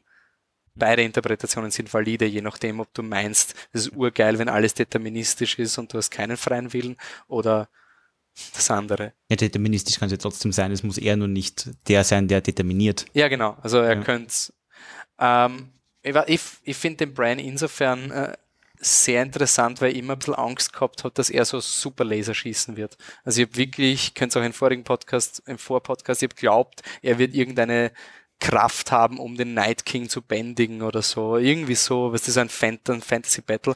Und ich finde es interessant, dass seine Power wirklich nur Informationsbeschaffung ist. Das Einzige, was er kann, ist jemandem etwas sagen. Also er kann ihnen sagen, hey, die White Walkers sind da bei Eastwatch, da sollt jetzt mal hin. Und er kann entscheiden, und das hat er in meinen Augen schon bewusst gemacht, den Keil zwischen Danny und John zu treiben. Weil er wusste, dass wenn er sagt, Jamie ist, hat mich rausgeworfen, dass das zu politischen Diskurs und das wollte er nicht. Aber er hat sehr wohl den John gepusht, dass er das Mhm. weiß. Also ich unterstelle ihm schon eine gewisse manipulative Agenda, aber wie, inwiefern er jetzt das Mastermind oder sowas ist, Ich war ja fest davon überzeugt, dass er sich in den Night King rein Walked. reinwalkt, dann quasi mu- wird er so erstochen. Nein, nein, so wird er erstochen und deshalb stirbt er auch. Ah, okay, Das war ja, irgendwie man so ein- muss den Brenner stechen, weil so er den Night King gechannelt hat. Genau. Ja. So irgendwie, aber nein, er ist da gesessen und hat gewartet. Ja, ne, kurz ist er weggegangen. I have to go now. Ja, eben, aber wo ist er hingegangen? Ja, das ist eine gute Frage. Aber Ja, das sind für mich, das ist für mich Stage Magician.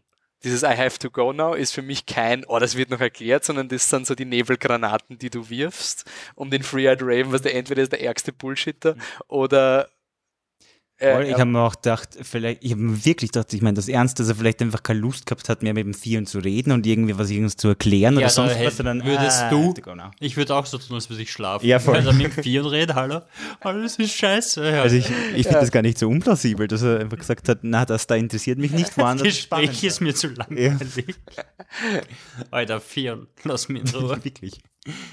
Na, aber ich habe das an sich die, einen sehr recht spannenden Ansatz gefunden und du, du, du kriegst durch den Brain halt auch wieder neue Informationen über den alten Freeart Raven, wie die funktionieren, weil der hat ja auch nur Informationen relayed an Leute, spezifisch an den Brain. Und es gibt eine unglaublich coole Futurama-Folge, die heißt Godfellas, äh, wo Bender, der Roboter, im All ist und ein Gott wird von so einer Ja, also, Kolonie und er trifft dann auch den echten Gott. Und Gott in. Futurama, also weiß man nicht. Weiß man nicht, aber er wird. Ja, okay, wurscht. Eine Wie Figur, viele die man als Finger hat Gott. seine Hand? Nein, das ist einfach eine Energiewolke. Und, und er redet dann mit Gott und sagt, hey, ja, ich war auch mal Gott. Und ich so, ja, war ziemlich gut, bis zu dem Moment, wo alle gestorben sind. und ähm, am Ende von der Folge ist dann, siehst du den Gott und der sagt, if you did everything right, people won't be sure that you did anything at all. Und das ist für mich die Magie in Game of Thrones und Bran und, und Night King und alles. Weil in Game of Thrones, es muss anscheinend Magie geben, aber ob der Lord of Light wirklich den Beric Dondarrion absichtlich zurückgebracht hat, wissen wir eigentlich nicht. Und ob der Bran jetzt wirklich Hm. irgendwas gemacht hat, er, er hat schon ein bisschen was gemacht, aber ob das so ist, also du bist immer in diesem Zwist und diesem theologischen Ding mit, du weißt es einfach nicht und es ist der Benefit of the Doubt, weil wenn sich Gott revealen würde, dann wäre es vorbei. Also wenn Gott einfach auftritt oder wenn Bran einfach sagt, er ist all-knowing, dann verliert die gesamte Geschichte an. Hat man damit Bedeutung. gerechnet, dass der Gott auftaucht?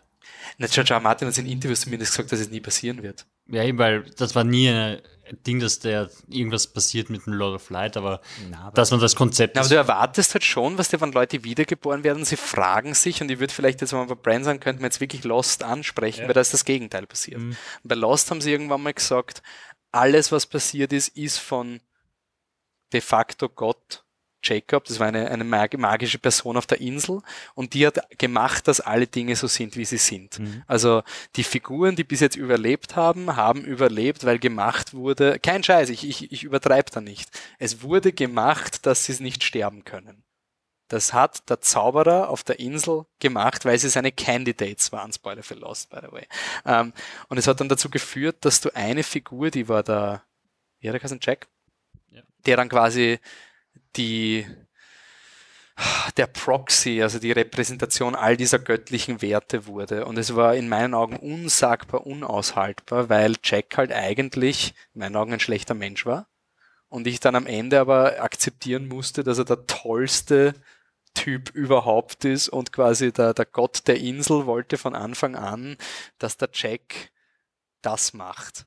Und dann habe ich halt, dann, da habe da hab ich schon Videos, hätte ich schon Videos schneiden können, wo Jack sagt das und dann sagt der andere, ja, du bist so ein toller Mensch sein. Yeah, but is he really? Und dadurch, dass der Gott in Person auftritt, hat Lost in meinen Augen eben genau das verloren, was Spaß gemacht hat. Also bei Lost hat man immer diskutiert, wer hat Recht und ist es, ist es Glaube oder ist es Wissenschaft und es war immer so eine Grauzone. Und ich finde, Lost hat den Fehler gemacht, dass die Karten auf den Tisch gelegt hat. Game of Thrones hat das nicht gemacht. Ähm, hat aber in meinen Augen es nicht, eben genauso wie Danny jetzt quasi die, durch, die, durch diese Drachen ihren göttlichen Auftrag kriegt, geht es auch darum, wie geht der Mensch damit um, weil ähm, ich habe mir halt immer gefragt, wieso kriegt die Danny das, wieso kriegt nie, niemand anders Drachen, aber es ist so ein, ja, es, es hat jetzt keinen, vielleicht hat es einen Sinn, aber nicht, weil sie die beste Person ist. Also die Drachen, die sie bekommt, waren ein Geschenk, weil sie drei Leute gemeuchelt hat mit Blood Magic oder was auch immer. Und ob du jetzt was gut, der Jon Snow ist auch mit Blood Magic zurückgekommen oder ob du jetzt daraus einen göttlichen Auftrag ableitest oder nicht, das bleibt quasi im Menschen verankert. Bei der Danny ist halt ganz extrem in die Richtung gegangen. Das sehe ich schon alles und ich stimme auch zu. Also ich finde, zu fragen, warum kriegt gerade die Danny jetzt die Drachen aus den Eiern, ist halt ein bisschen. Die Antwort lautet halt quasi, na, wer ist denn sonst mit Dracheneiern in ein Feuer gestiegen? Das ist, als würde ich in der echten Welt fragen, wieso ist der Präsident und ich nicht? Ne? Ich habe mich nicht aufstellen lassen. Naja, ja gut, in der Serie macht es Ursinn. Da kommt leider das Buch Knowledge dann, glaube ich, bei vielen Leuten, weil du hast jetzt zig Millionen Geschichten von George R. R. Martin von Targaryen, die sich abgefackelt haben mit Dracheneiern. Okay. Also es wurde ja, es wird quasi in den Büchern etabliert. Natürlich müssen die Bedingungen richtig sein und bei der Danny waren halt die Bedingungen aus irgendeinem Grund richtig. Ja, und Nur eine Frau, die ihr eigenes Kind von einer Hexe umbringen lässt und diese Hexe dann umbringt, Na, indem sie ihren Mann erstickt hat. Nur dann kann es funktionieren. Worauf ich eigentlich hinaus will, ist, ähm, ich finde aber nicht, dass, dass ich finde nicht, dass der Kritikpunkt an dem, also ich persönlich kritisiere das ja nicht so heftig, dass sie die Fantasy zu wenig erklärt haben. Wie, viel, wie viele es tun. Viele sagen, Night King ist jetzt sinnlos und das ganze, der ganze Kampf war sinnlos gegen die White Walkers, weil es war schnell vorbei mit einem Stich und dann ist um was ganz anderes gegangen. Das ist ja das, was die Leute so stört, oder? Keine Nachwirkungen vom Night King Ja. quasi, ja. Ich glaube nicht, dass dieses Problem, also dass, die, dass man das beantworten kann, indem man sagt, naja, sie haben halt nicht die Fantasy-Karten auf den Tisch gelegt. Ich finde nicht, dass das schon ausreicht, um diesen Kritikpunkt zu schwächen. Weil der Kritik, Nein, nein, nein, weil für mich ist quasi die Aussage dann eine andere geworden. Also Okay. eben, wie gesagt, wie ich vorher gesagt habe, da, du suchst die, die Erfüllung in einem Krieg, du suchst Sinn in der Mhm. Gewalt Okay. und der wird einfach genommen. okay. Also quasi, es geht mir wirklich bei Game of Thrones wirklich in diesen, wir haben eine sehr chaotische Welt. Wir versuchen Systeme reinzugeben und Gewalt anwenden und Herrschaft zu regieren ist für viele Leute Sinn. Aber dieser Sinn ist nicht göttlich. Und dieser Sinn ist auch nicht von der oberen Narrative der, den die obere Narrative fördern wird, sondern wirklich, wie die Figuren mit diesen Dingen umgehen. Und das ist für mich halt schon sehr spannend und ambitioniert, weil es ähnlich wie Dark Tower einfach reagieren und dieses human-hearted conflict with itself, was der George R. R. Martin immer sagt, also es dass wirklich darum geht, warum nehme ich die Welt wahr, wie sie ist. Und wenn da jetzt der Forrest den wieder erweckt und nicht den Ned Stark, die Frage, dass wenn ich angefressen bin, dass das ungerecht ist, dann ist das quasi die Aussage über, über mich als Figur. Es geht nicht darum, was die Intention hinter der Wiedergeburt ist, sondern wirklich, wie die Figuren damit umgehen. Mhm. Forrest und der Barrick sehen das als göttlichen Auftrag. Jon Snow ist so ein Danke für nix, darf ich wieder sterben. Also es ist, es ist halt wirklich, wie du damit umgehst. Und deswegen ist halt auch dieses Night King, wie du damit umgehst. Das ist für mich eben in dieser Narrative eher verankert. Mhm. Aber da, da ist für mich wirklich eher Sandbox. Weil ich einfach glaube, ich habe das schon ein paar Mal gehabt, es gibt so Geschichten, wo du einfach sitzt und du denkst, ich habe keine Ahnung, wie sollen sie dies beenden? Wie sollen sie diese geile Geschichte beenden? Und du erwartest dir dann so ein transzendentes Story-Erlebnis, dass da ein Autor kommt und dir etwas über die Welt mitgibt, ein tieferes Verständnis, zumindest ist bei mir so, so ein tieferes Verständnis von Storytelling, das ich noch nie erlebt habe. Ist fast noch nie passiert bei mir. Also so, dass ich wirklich, dass, die, dass das Ende quasi alles erklärt und dann fällt das. Ich glaube, du wüsst so, dass das so richtig, was das so schön. den Penny Drop. willst du Ja, und dann, und dann ist alles plötzlich geht auf. Und, und alles ist stimmig und alles macht Sinn. Wie ist ein Domino. So als hättest du quasi einzelne Domino-Linien verfolgt und jetzt geht das aber alles zurück und plötzlich macht das Sinn. Und das ist, glaube ich, wirklich das Problem, wenn es vorher für dich keinen Sinn gemacht hat, dann wirst du nicht glücklich werden im Ende. Also, das haben ja auch viele, haben gehofft, dass die letzte Folge das fixt, was in Folge 5 mit der Danny gemacht wurde. Und das ist so dieses Nein. Also, wenn du, wenn dich die Story verliert, dann kann, dann kann es nicht mehr mit Retro-Engineering quasi dein Erlebnis verändern. Wenn du unzufrieden bist mit deiner Geschichte, dann ist eine Entschuldigung, die nachher kommt, ändert nichts an der Unzufriedenheit, die du irgendwie empfunden hast. Ah ja. Weißt, ich ich habe halt urviel Deep Thoughts gehabt. Ja. Aber wirklich, es war echt schon anstrengend noch. Ja. Aber ich finde es urgeil, dass endlich wieder möglich ist, das zu reden. Ich glaube, das war wirklich ein bisschen so eine Liberation, dass jetzt nicht jeder über Game of Thrones redet, weil es sind eh immer die gleichen Videos. Also die Prediction-Videos waren doch eh in, jeder hat ungefähr das gleiche erwartet und jetzt, jetzt kann man einfach nur mehr rein, rein bringen. Deswegen bitte open. Gibt es irgendwas, wo ihr sagt, jetzt geht's jetzt zurück in den Rewatch oder jetzt könnt ihr irgendwas genießen an der Serie in neuem Licht? Ich glaube schon. Dennis Story. Ich glaube schon, ja, ja, Dennis Story, weil die, Dennis die, Story, war, die war langweilig. Ähm, zum ersten Mal mit Sicherheit Aria. Ich habe Aria unglaublich furchtbar gefunden. Eigentlich ab Staffel 2, würde ich sagen. Also in den ersten beiden Staffeln war es die Geschichte eines kleinen Mädchens, das in einem fremden Ort ist und irgendwie versuchen muss zu überleben. Und das war interessant. Das war weil das cool, war, oder? das war Okay, ja, das verdammt, cool da, ist, da ist ein kleines Mädchen, ich meine, die ist, wie alt soll sie sein? Sieben Jahre alt? Fuck, was machen wir? Also, was, was soll Zehn, weil sie war eh volljährig, wie sie Sex gehabt hat. Das war ganz wichtig. Und das waren acht Jahre? dazwischen? Ich glaube, ich glaub, Okay. es ist ein Jahr eine Staffel, ungefähr so mit der Daumenregel. Auch wenn es nicht stimmt. Aber so von den Schauspielern. Okay, gut, ich sage sieben. Aber sie ist, in, sie ist in Staffel 8 volljährig. Ja, Das ist mir okay. Das ja, von mir. Ja, ja, ja, das hätten wir bei der Politik. Entschuldigung. Ari. Okay, ähm, auf jeden Fall, das war interessant. Und wie sie dann einfach irgendwo hinfahrt, um irgendeine Ausbildung zu machen, um irgendwas zu werden, was du A nicht weißt, was es ist, und B weißt, dass es sowieso nicht passieren wird, weil ihre Ding ist, dass sie ein Stark ist und Rache will und jetzt das Spannungsverhältnis von, sie muss quasi No One werden. Nie im Leben habe ich abgekauft, dass da irgendwas ist. Also war das eigentlich nur, komm schon, du weiter, weil es ist langweilig und so im achten Staffel kommt sie jetzt zurück und muss quasi mit ihrer Familie konfrontiert werden. Und zwar, das war dann wieder okay, aber quasi, dass sie diejenige ist, die Night King umbringt, war quasi das, wo ich sagen kann, gut, jetzt, jetzt werde ich wahrscheinlich nicht mehr drüber spulen, wenn sie kommt. Weil das war, wie gesagt, ich fand sie unglaublich langweilig. Oder ihre Story. Bei mir ist es eher, eher die Daenerys-Story, wo ich jetzt einfach weiß, dass das nicht darauf hinausläuft, dass sie die große Heldin ist, die äh, We- Westeros zusammen mit ihrem Lover-Brother John befreit, wo ich halt wirklich nicht gewusst habe, wie sie das machen wollen, aber irgendwie damit gerechnet habe, dass es scheinbar darauf hinausläuft. Äh, jetzt, wo ich weiß, worauf das hinausläuft, finde ich Daenerys definitiv spannender zum Zuschauen. Ich habe auch zeitgleich einen Rewatch gestartet, also kurz nach achter Staffel, habe aber hinten angefangen. Ich habe die siebte Staffel zuerst geschaut und die sechste dann die fünfte. Und ich finde, ich habe dann quasi die Entwicklung zurück zu Danny in der ersten Staffel. Memento-Style quasi. Und, äh, fand ich sehr, fand ich tausendmal spannender, auch die ganze Sache in Slavers Bay äh, mit der Danny gefällt mir jetzt viel besser. Ähm, ja, und auch Theon sehe ich jetzt mit anderen Augen. Ich, ich finde es immer noch komisch, dass er Absolution durch, den, durch Bran gekriegt hat. Ich verstehe den Zusammenhang nicht ganz. Also ich verstehe ihn schon, aber ich finde nicht, dass es funktioniert. Aber schön ist es, schön ist es für ihn. Ähm,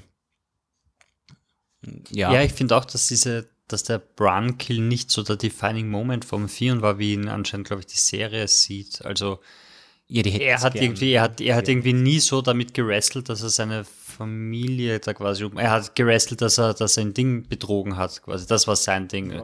Ja, ich habe Rob betrogen, ich habe quasi die Familie, die ich hatte, habe ich. Aber dass er, dass er Bran töten ließ oder töten wollte, weil er hatte die ganze Zeit gewusst, dass es eh nicht so war. Was er hat war? halt Kinder umgebracht. Ja, aber er hat ihn nicht umgebracht. Nein, nein, er nein, eh, hat aber es war ja dieses, er wollte, er Gut, wollte also quasi, das hat er ja, das hat mir auch immer so gestört, er, er hat ja nicht den Bran umgebracht, deswegen ist es nicht so schlimm, er hat nur zwei Kinder umgebracht und so dann. Also er Nein. hat in Relation mit dem Bran, er hat, ja auch nicht. Damit hat er nie. Ich fand, den, ich fand den Theon wirklich katastrophal. Also ich, ich habe ihn Theon nach dem Act, wo er die Kinder umgebracht hat, habe ich wirklich gefunden, okay, der ist ein, der war für mich eine von den wenigen Figuren, wo ich dann gesagt habe, okay, der ist böse. Ja, von kann uns ja keine bösen Figuren, aber der ist böse. Also das packe ich nicht in Theon. Und deswegen finde ich auch die Entwicklung irgendwie schön, weil ich dann auch wieder, ich bin selbst quasi geslippt. Ich habe ihn für, ich habe ihn für böse erklärt und habe glaubt, damit ist die Sache erledigt. Mein Fehler, nicht der Fehler von Theon und der Serie. Aber eben, ich verstehe nicht ganz, warum er die Absolution von, von, von Bran bekommt, der nicht einmal mehr wirklich Bran ist, sondern äh, wie du, sage ich auch, oder wie du, dass es Yara hätte sein sollen, in dem, in dem Zusammenhang hätte was passieren müssen. Und du musst halt irgendwie über diese Dick-Kick-Szene durch. Ja. Also dies, diese, Die ist also, das ist die, die bei mir in Erinnerung bleiben wird, bei ihm, weil ich finde, Die ist ja, so schlimm. also diese, oh Gott, Moment, welche oder Szene? Ironborn siebte gegen Staffel. Ach so, wo, wo, seine Schwäche zur Superkraft wird, Ja. weil anscheinend, wenn du eine große Wunde im Körper hast und der tritt Dann jemand rein, spürst du nicht. gar nicht weh, ja. nein. Ähm, und Das verkrustet nämlich oder so. Ich weiß auch nicht. der Hornhaut.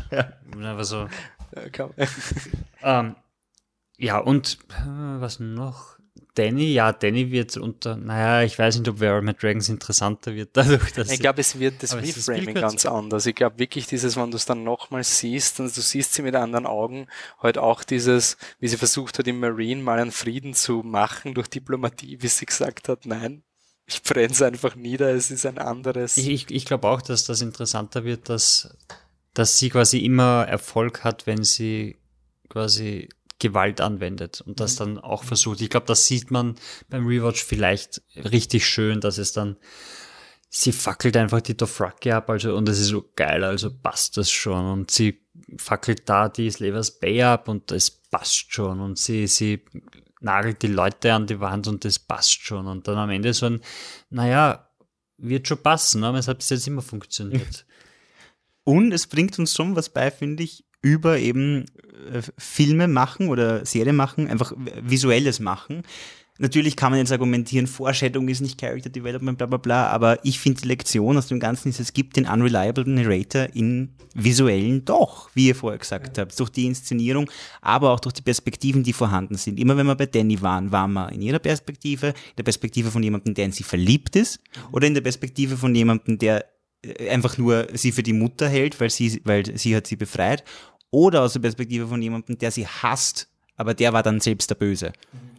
Und natürlich durch diese Perspektiven, durch, das, durch die Dialoge, die durch solche Perspektiven entstehen, versteht man diese Figur halt als äh, Liberator. Mhm. Aber das, was da am Schluss passiert ist, war die ganze Zeit schon da. Und das jetzt nochmal zu sehen, bringt uns was über, also ich finde, es bringt uns was über Storytelling im Film bei, damit dass man doch ganz leicht tricksen kann. Also leicht. Es ist nicht so schwierig, wie man glaubt. Ja, und ich glaube, man könnte auch das verwenden, um wirklich zu überlegen, wie sehr bin ich in einer emotionalen Narrative drinnen. Mhm. Also sieht man ja auch immer in diesen Glorifizieren von den, den Walter Whites und so dieses, ich finde zum Beispiel auch urbedenklich, wenn Leute ein Heisenberg-Shirt irgendwie haben. Ja. Ich meine, ich habe auch mein Joker-Shirt, insofern brauche ich da nicht großartig reden. Aber es ist dann so ein, so ein Kult irgendwie und, und das, die Serie hat uns quasi genommen, diesen Kult zu ma machen zu können. Es hat einfach alles quasi kaputt gemacht und du hast es nicht mehr, diese Sachen. Es ist halt auch ein Riesenunterschied, ob man einen es ist schon ein Unterschied, ob man ein Heisenberg-T-Shirt trägt oder ob man sein Kind nach einer Figur benennt und die zum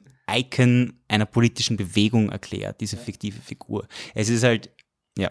ja. Und, ist, und, mit John geht's noch, ne? John kannst ja. du immer noch. Aber ist äh, Game of Thrones jetzt Nihilist? Ich habe mir das immer so gefragt, weil du bist dann so ein, er ist voll cool, voll toll, dass es so ist. Und dann irgendwie so ein, ja, aber ist das jetzt, heißt das eigentlich auch meine Interpretation mit, was der die Menschen machen, sich alles aus den Übernatürlichen, das führt jetzt quasi in so einen Depri-Atheismus, dass eh alles scheiße ist und wurscht. Also, äh, war, wenn, wenn die Story, wenn der Story jetzt, wir sind gewohnt bei Stories, eine, eine, eine Geschichte, eine Narrative zu haben mhm.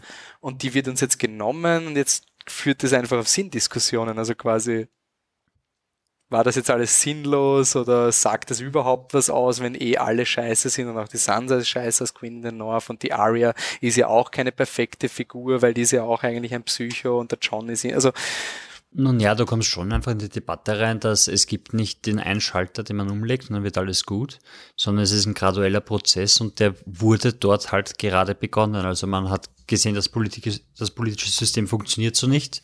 Wir versuchen es jetzt einmal so zu adaptieren und schauen, ob es besser wird. Ähm, wir wissen, Abwasserkanäle sind anscheinend so der Motor der Zivilisation in der Weltgeschichte oder sowas. Das wird dort jetzt anscheinend irgendwie eingeführt. Das heißt, positiver Outlook. Und es wird halt wieder Rückschläge geben und die Frage wird halt sein, ob sie den Weg weitergehen oder ob sie wieder zurückgehen zum normalen Monarchiesystem, das dann irgendwie wieder in, in das Rad reinfällt, in dem sie ist, oder ob sie es wirklich schaffen, quasi die nächsten Schritte zu machen, bis irgendwann einmal nicht mehr gelacht wird, wenn der Sam über Demokratie redet. Mhm. Und das ist aber. Ich habe es interessant gefunden, weil sie immer so gesagt haben, Game of Thrones ist so diese, diese Serie, die so urzeigt, dass sich Tugenden nichts bringen und dass die Helden Idioten sind und die alles anders macht. Was, und ich habe so oft für diese Staffel auch bei unserem Tippspiel, das ich noch immer nicht ausgewertet habe, sorry by the way, aber es ist nicht so leicht, ähm, die, die most daring Prognose, die ich gehört habe, war immer so, was ist, wenn alle sterben? Also so ja, das wäre dann relativ sinnlos. Früher oder also, später werden alle sterben, ja, eh, aber, aber die Story wird halt nicht erzählt werden. King einfach Queen, so. Das wäre wirklich irgendwie, ich glaube, dann wäre richtig nihilistisch worden, weil dann wäre es wirklich wurscht. Also ich, war, ich bin mir nicht sicher, insofern, ob, ich meine, Game of Thrones hat jetzt, hat Aussagen, aber nicht eine thematische Aussage, die man, also mhm. Es gibt mehrere Ja gut, große. die hätte sie dann aber vielleicht gehabt, wenn der Night King gewonnen hätte. Ich finde nicht, dass es dann wurscht wäre. Ich finde, das ja. ist ein grundlegendes Missverständnis, weil irgendwann ist es mit dem Universum wahrscheinlich auch aus oder mit ja. allem Leben in dem Universum und wir kämpfen halt trotzdem bis dahin für das, was uns wichtig ist. Das muss dafür keinen rationalen Grund geben. Ja. Und natürlich wäre es halt, es wäre eine komische Entscheidung, eine Story zu erzählen, die damit endet, dass dann alle tot sind und der Böse, nämlich der Tod gewinnt. Du kannst die Story erzählen, die Story ist nicht unrealistisch, die Story wird in Wirklichkeit irgendwann passieren. Die Story ist, hat bis dahin, bis zu diesem Ende, war sie wahrscheinlich sehr spannend. Aber es ist halt, ich hätte ich hätte es genauso geschaut und ich hätte das Ende auch cool gefunden, muss ich ehrlich sagen. Auch sehr gewagt. Aber ja, es, es, noch. es ist halt nicht, ich, ich finde nicht, dass der, dass der Kampf bis dahin dadurch sinnloser geworden ist. Also mhm. er ist jetzt auch sinnlos. Es sind, es sind jetzt auch Buchstaben auf Seiten und äh, und wenn die Aussage danach quasi ist, so, hey, du gut, der Klimawandel ist kommen und sie haben es nicht geschafft, sich zu verbünden, weil sie einfach nicht das große Problem gesehen mhm. haben und dafür sind rausgekommen, hast du auch eine Aussage, die nicht nihilistisch ist. Also du kannst es schon immer hindrehen. Und außerdem auch ein nihilistischer, also ja, meinen ist halt nihilistisch. Oder? Ja, ich, ich also, schon ist das Problem? ich finde einen gesunden Nihilismus zu praktizieren im Alltag und sich, und sich darauf zu besinnen, dass es im Endeffekt eh sinnlos ist, was man macht, Aber ist eigentlich sehr gesund. Ich finde halt in dieser Enddiskussion im Grunde, wenn man jetzt sagt, sorry, Danny ist jetzt mad und, und alles andere davor zählt nichts. Das ist irgendwie ein bisschen so der Fehler, den man, wenn man Geschichten beendet, immer hat. Eben dieses, wie du gesagt hast im letzten Podcast, Ende einer Geschichte ist nicht Ende der Beziehung mit der Geschichte. Also mhm. Also du kannst, das wäre eigentlich fad, wenn, wenn die, wenn die Beziehung vorbei ist und wenn du dann meinst, ähm, okay, eben wollte nur anwenden, ich bin echt naiv, wie der Patrick auch gesagt hat, das mit der Aria, wie das jetzt in Retrospektive sein wird. Ähm, weil es halt auch mit den Faceless Men, das haben wir gesagt, passt das jetzt mit den Faceless Men? Ob das jetzt passt? Ja, weil das sie nicht mehr vorkommen. Passen tut es auf jeden Fall. Äh, ich finde, ich bin mir nicht sicher, ob die Faceless Men mythologisch jetzt mehr Sinn machen, aber ich finde schon eigentlich, dass, dass, dass es insgesamt stimmig ist und dass auch ihre Ausbildung stimmig ist. Ich bin, ich bin mir unsicher, ob sie jetzt ob die Aussage jetzt sein soll, dass Jacques Nagar gewusst hat, dass sie irgendwas Großartiges machen wird später, ja. weiß ich nicht. Das ist mir circa so egal. Also das ist mir wirklich völlig egal, was Jacques Nagars Plan war. Wir wissen ja nicht einmal, wer Jacques Nagar ist. Das könnte Lord of Light sein, der sich als Mensch verkleidet. We don't sexy Jacques Nagar ist, was war die Theorie? Jacques Nagar ist Rhaegar Targaryen, Rhaegar Targaryen, der auch Mans Raider ist und Dario Naharis und, ja, all, und, genau. und alle, die nicht mehr vorkommen sind. Selbst um, ähm, ja, nein, ich glaube, um, ähm, wir wissen jetzt halt, dass die Ausbildung da war, damit sie die, die Moves kriegt, um zu killen und nicht mehr eine große Aussage hat. Aber es ich glaube, das es macht doch irgendwie halt auch Sinn, dass du eine Figur brauchst, die trainiert hat, um so, also ja. das nicht dieses klassische, äh, was der diese amerikanische Footballfilm, wo die die Nerds ohne Ausbildung das professionelle mhm. Schulteam irgendwie panieren, obwohl sie bis zum letzten Match kein einziges Mal mhm. einen Football fangen können. Äh, ich habe es nur thematisch lustig gefunden mit diesem Forgetting.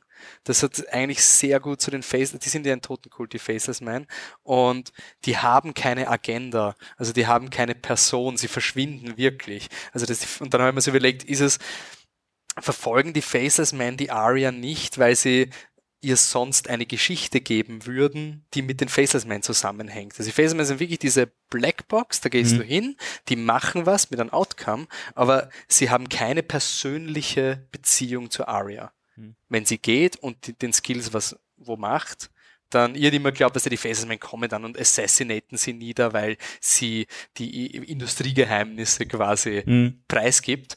Aber irgendwann ich, diese, diese Distanz vom Chucken passt in dieses Tod wird vergessen, dass die Leute quasi schon fast auf Night King Level sind, weil sie sind ein Blob, aber sie ja, wollen aber der keine Chucken hat ja haben. doch, der Chucken hat ja doch eine persönliche Beziehung. Nein, sicher ist es ein bisschen Hypocrite-mäßig, aber ja. es geht in diese Richtung, dass sie eigentlich wollen, auch von der Aria, dass sie ihre Geschichte aufgibt, ja. dass sie nicht, dass sie no one wird und danach kriegt sie eine andere Geschichte. Aber die ist quasi nur wie so ein Slot-System, dass sie mhm. so naturkraftmäßig, die Faceless Men werden angeheuert von wem und metzeln nieder, aber die Faceless Men sind nicht die, die die Regierung, die Illuminati quasi, die das alles steuern. Die haben, ja, die haben keine Agenda, sie wollen nicht herrschen, sonst irgendwas. Sie ja. sind einfach, was sie sind und sie machen Kostennutz, also quasi Rechnung kommt rein, du gibst mir, wenn du arm bist, gibst du mir dein Leben oder sowas. Und wenn du reich bist, muss man mehr geben. Aber das war's de facto. Und das finde ich eigentlich sehr spannend. Also von der,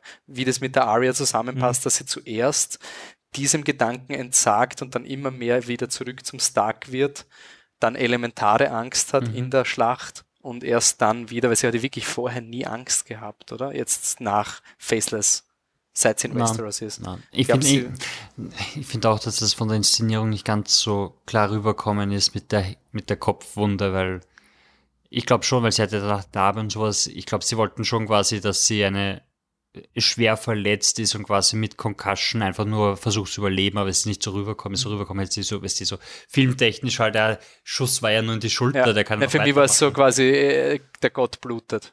Also nach dem Motto, sie ist gerade draufgekommen, dass sie sterben könnte. Weil davor war sie halt Hm. unbesiegbares Aria-Theme einschalten und dann, dann levelst du mal durch. Ja. Ich, ich, ich habe Angst beim Rewatch, dass äh, John noch schlimmer wird. Jon Snow, weil äh, John hat, ich, ich, jetzt wie ich, wie ich, wie ich davor geschaut habe, habe ich schon gesehen, wo er quasi das letzte Mal die falsche Entscheidung getroffen hat und das war Staffel 2, also wie er quasi am, am, am Tod von der, von der Ygritte schuld ist. Ähm, da war quasi das letzte Mal, wo man wirklich so sagen kann, so ja, also das war objektiv falsch. Er hat eine Frau zurückgelassen, die auf seiner Seite war, wo er wusste, dass sie wahrscheinlich dafür umgebracht werden wird. War es objektiv falsch? Was? Objektiv falsch gesagt- ist. Naja, also, okay, gut. Ich meine, er Also, kam zu seiner eine Night's Frau- Watch zurück. Ja, aber die, er hat die Frau zurückgelassen, die sie quasi ihr Leben für ihn riskiert hat und sie hat gesagt, komm, warte, nimm mich mit und er ist weggeritten. Also warte auf mich. Also, ja, ja. Naja, aber sie wäre nie zur Night's Watch mitgegangen. Also, E egal was Ich sie find weiß, wer John- hat die Frau sterben lassen. Er hat die Frau zurückgelassen mit dem Wissen, dass sie höchstwahrscheinlich sterben wird, um sein eigenes Ding zu retten. Also, aber egal, sogar wenn das nicht sein Fehler war, dann hat er noch weniger Fehler gemacht. Ja, also das macht ihn nicht besser. Oder sein Charakter, sagen wir so, seine Geschichte. Und von dem her glaube ich, dass das jetzt äh, noch ein bisschen hm, langweiliger zum, zum Durchschauen wird, obwohl ich sein Ende sehr schön finde. Also, dass er nicht mit dem Tod belohnt wird quasi, sondern quasi wirklich so, er muss jetzt in den Wald gehen und damit zurechtkommen, was er gemacht hat und, und quasi damit so alle, die er geliebt hat, sind wegen ihm gestorben, bla bla. Ähm, finde ich, keiner wird seine Geschichte jemals hören. Also, er ist Aegon Targaryen, der Thronerbe gut, aber quasi. das ist ihm ja egal. Na, aber es macht, es, es ist irgendwie so melancholisch. Das- das Also, nicht so. Er, ist, er ist der Bastard, der quasi du erwartest, so König Artus mäßig. Er wollte das nie, aber eigentlich nur so von der Idee her. Und diese Geschichte wird eigentlich nie erzählt werden, Ich weil das ist nicht seine Geschichte. Seine Geschichte ist Jon Snow, der Lord Commander, der die Wildlings. Ja. Ich finde es ich find's, äh, ich find's irgendwie melancholischer, dass er dann alleine, dass er seine Familie zurücklassen muss und alleine im Wald hockt mit seinen Freunden. Auch wenn es dann von der Inszenierung wieder so ein, warum genau? Also, ja, ja, der ist eh im Wald. Ich glaube Also, aber schon, dass jemand wie der Jon Snow nicht dem Grey Worm sagen würde, er geht an die Wall und dann geht er nicht an die Wall. So vom Honor-System. Ja. Also man, vielleicht hätte man das andenken können, aber ein Jon Snow hätte nie zum Grey Worm sagen, ja, ja, ich gehe, schleich dich mal und danach, also eh, man kann es eh hindrehen. ich finde John wird spannend, weil eben jetzt in diesem Wissen, dass, also der Tom und die haben sich die Köpfe zerbrochen, wieso es dem Free-Eyed Raven wichtig ist, dass der John ein Truban Targaryen ist, aber es ist ihm eigentlich ja nur wichtig für den menschlichen Konflikt, Mhm. weil es ein politischer Hebel ist, nicht weil das irgendwas Besonderes ist. Also wenn die Ehe nicht geschlossen worden wäre, hätte sich in der globalen Situation eigentlich nichts, nichts verändert. Ich glaube, ich kann den John jetzt sehr relaxed anschauen. Ich meine, ich finde ihn einfach cool, weil ich finde, der John ist einfach ein angenehmer Charakter, weil er, weil ich hin und wieder doch mag, wenn Leute irgendwie versuchen, was zu tun. So, so auch wie die Brienne, habe ich am Anfang auch anstecken und dann irgendwann denke ich mir so, bin eigentlich froh, dass die Brienne so einen John geben. Das ist, Aber so, das, ich, das ich ist dramaturgisch nicht so spannend. Ich verstehe ich schon. weiß nicht, ich finde, ich finde, die Bran macht das ganz gut. Ich finde, beim John habe ich einfach Sie immer dieses.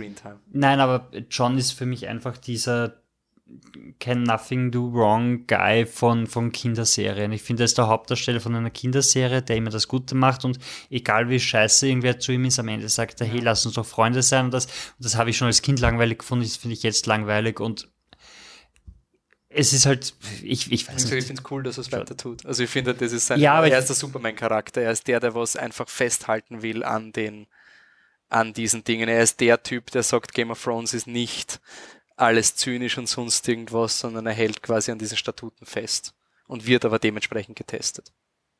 Ja, ich Insofern ist es nicht. halt gut wie der Danny, weil ein halt blöd. eigentlich Also ich finde ihn als Charakter dumm, weil er, er macht schon viel. Ich Er verstehe ich verstehe euch beide sehr gut. Er hat ein eindeutiges Ja. Kommunikationsproblem. Also er Ja. sollte nie in irgendeiner Weise medial auftreten, Weil- weil, es ist immer eine Er wartet Katastrophe. immer zu den wenn, wenn du den Todesgott persönlich siehst und du wirst dann umgebracht von deinen eigenen Mitarbeitern, dann, dann ist da irgendwas nicht könnt euch, könnt ihr euch vorstellen, wie er als König wäre, wenn er schon als, als Herrscher von 50 Leuten von der Hälfte niedergestochen wird? Aber es ist auch irgendwie ein bisschen die, die Game of Thrones Aussage, oder? Es gibt Leute, die Danny und die John, die sind da für den Krieg, für den Night King. Hm. aber die sind keine guten Ruler. Also im Sinne von, ich habe es auch so interessant gefunden, dass die Leute so gemeint haben, der Tyrion ist in Staffel 7 so dumm. Es ist so, der Tyrion war nie ein militärischer Kommandant. Also du, du kannst doch nicht den Typen, den seine primäre Kompetenz quasi schlau Reformationen durchbringen, wenn er in so einem politischen Ding ist und quasi da mitnavigiert mit Ressourcen, den machst du nicht zu dem Typen, der deinen militärischen Vorstoß nach Westeros plant und schon gar nicht, wenn er gegen Leute kämpft, die ihn persönlich kennen und seine Schwächen wissen. Also, das Hat einmal eine Idee gehabt mit einer Kette. ja.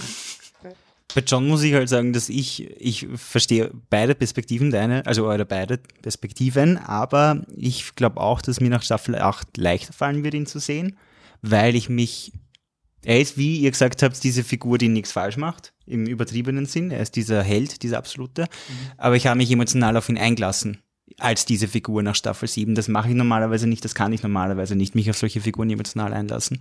Aber nach Staffel 8 funktioniert es bei John für mich irgendwie. Ich weiß nicht genau warum, aber ich habe es gelernt, eben mich auf ihn einzulassen. Ich finde halt einfach, John ist halt wirklich, ich hab, war ab Staffel 5 von ihm oder Staffel 4 eigentlich schon sehr begeistert, weil er halt wirklich der Charakter ist, der alles dem Greater Good unterstellt. Einfach weil er es gesehen hat. Also quasi er weiß, was da kommt und alles, was er macht, er, er denkt eigentlich nicht mehr taktisch und das ist auch sein großer Fehler. Also das ist seine, er, er geht davon aus, wenn er das nie taktisch dacht? Sorry, weil Na, davor war er nie in einer Position, davor war er halt, er war nicht Lord Commander, das meine ich. Also er war ein Kämpfer und da war, er war eigentlich sehr gut als Kämpfer. Ja, er kann kämpfen und er ist dumm und dann kommt eine Situation und bleibt dumm.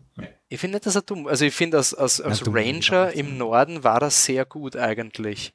Also er hat eigentlich Informationen über die Wildlings gekriegt, er hat die Schlacht geplant, er hat Kommando übernommen, wie der Alistair Thorne weg. Also ich finde ihn so als militärischen Ding in dem Sinn war er gut und er hat checkt, worum es wirklich geht und hat mit Tormund die Allianz gemacht. Aber er hat halt wirklich, er ist wirklich davon ausgegangen, genauso wie Jamie und Tyrion, dass wenn du diese Zombies siehst, sich alle Menschen ändern werden. Deswegen glaubt Tyrion halt auch das mit der Cersei und deswegen denkt John, es ist eh wurscht, wenn ich das nie bände, weil er nicht der Littlefinger oder die Sansa ist, die halt sagen, ja, aber lustigerweise in Staffel 7 sagte der Littlefinger genau das quasi, wenn wir die Toten besiegen, wie geht's dann weiter?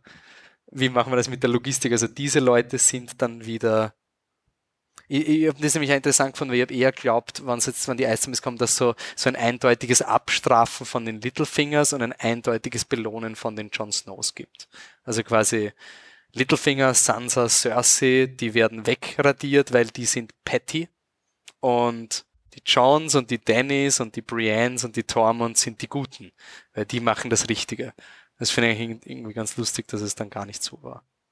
Ja, ich glaube, ich, ich finde es vielleicht interessant an John, dass er irgendwie auch für die Charaktere in, in, der Serie und nicht nur für die Leser quasi dieser Proxy ist, wo man seine Sachen rein, reinwerfen kann. Also alle, ich weiß nicht, warum alle immer meinen, dass er dieser tolle Führer ist, weil wenn der Krieg kommt, rettet er ein paar Leute, was eh super ist und er übernimmt die Kontrolle, okay, aber danach ist es dann, ah, oh, der King in the North. Warum jetzt eigentlich? Also wo sind die Kompetenzen, warum? Und, und ich finde es interessant, dass quasi der Charakter, den man für die Leser schreibt, dann auch der Charakter für die Figuren in der Geschichte wird, wo die Leute quasi rein so, ja, ja, der, der weiß schon, was er macht, der wird da schon, ja, das wird das ist unser Hauptdarsteller jetzt. Ja. Das finde ich, finde ich ganz interessant. Okay, gut. Dann war das ein epischer Podcast. Ich hoffe, wir waren konstruktiv genug, aber ich glaube, wir waren auf jeden Fall konstruktiver als das meiste, was man im Internet findet. Ähm, und wir sind ja Fans geblieben, im Grunde wir drei, oder? Wir sind uns da alle drei einig, deswegen wir Ja. noch Game of Thrones Fans sind. Ja.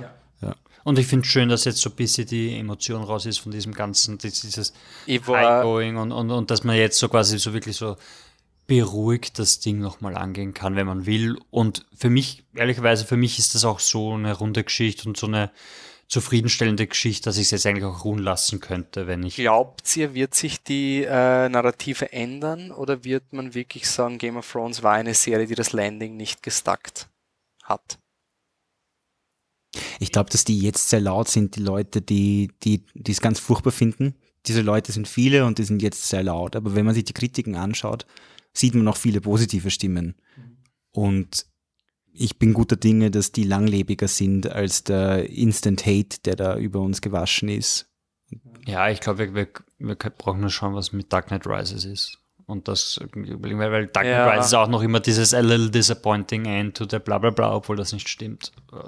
Und da wird's, also es wird, Es wird kein Matrix 2 und 3 es sein. war, es war einfach so laut, für für Mainstream. das, das, das, das Herumschreien war einfach so laut, dass es halt immer quasi dabei sein wird. Es wird immer dieses Sterndal geben.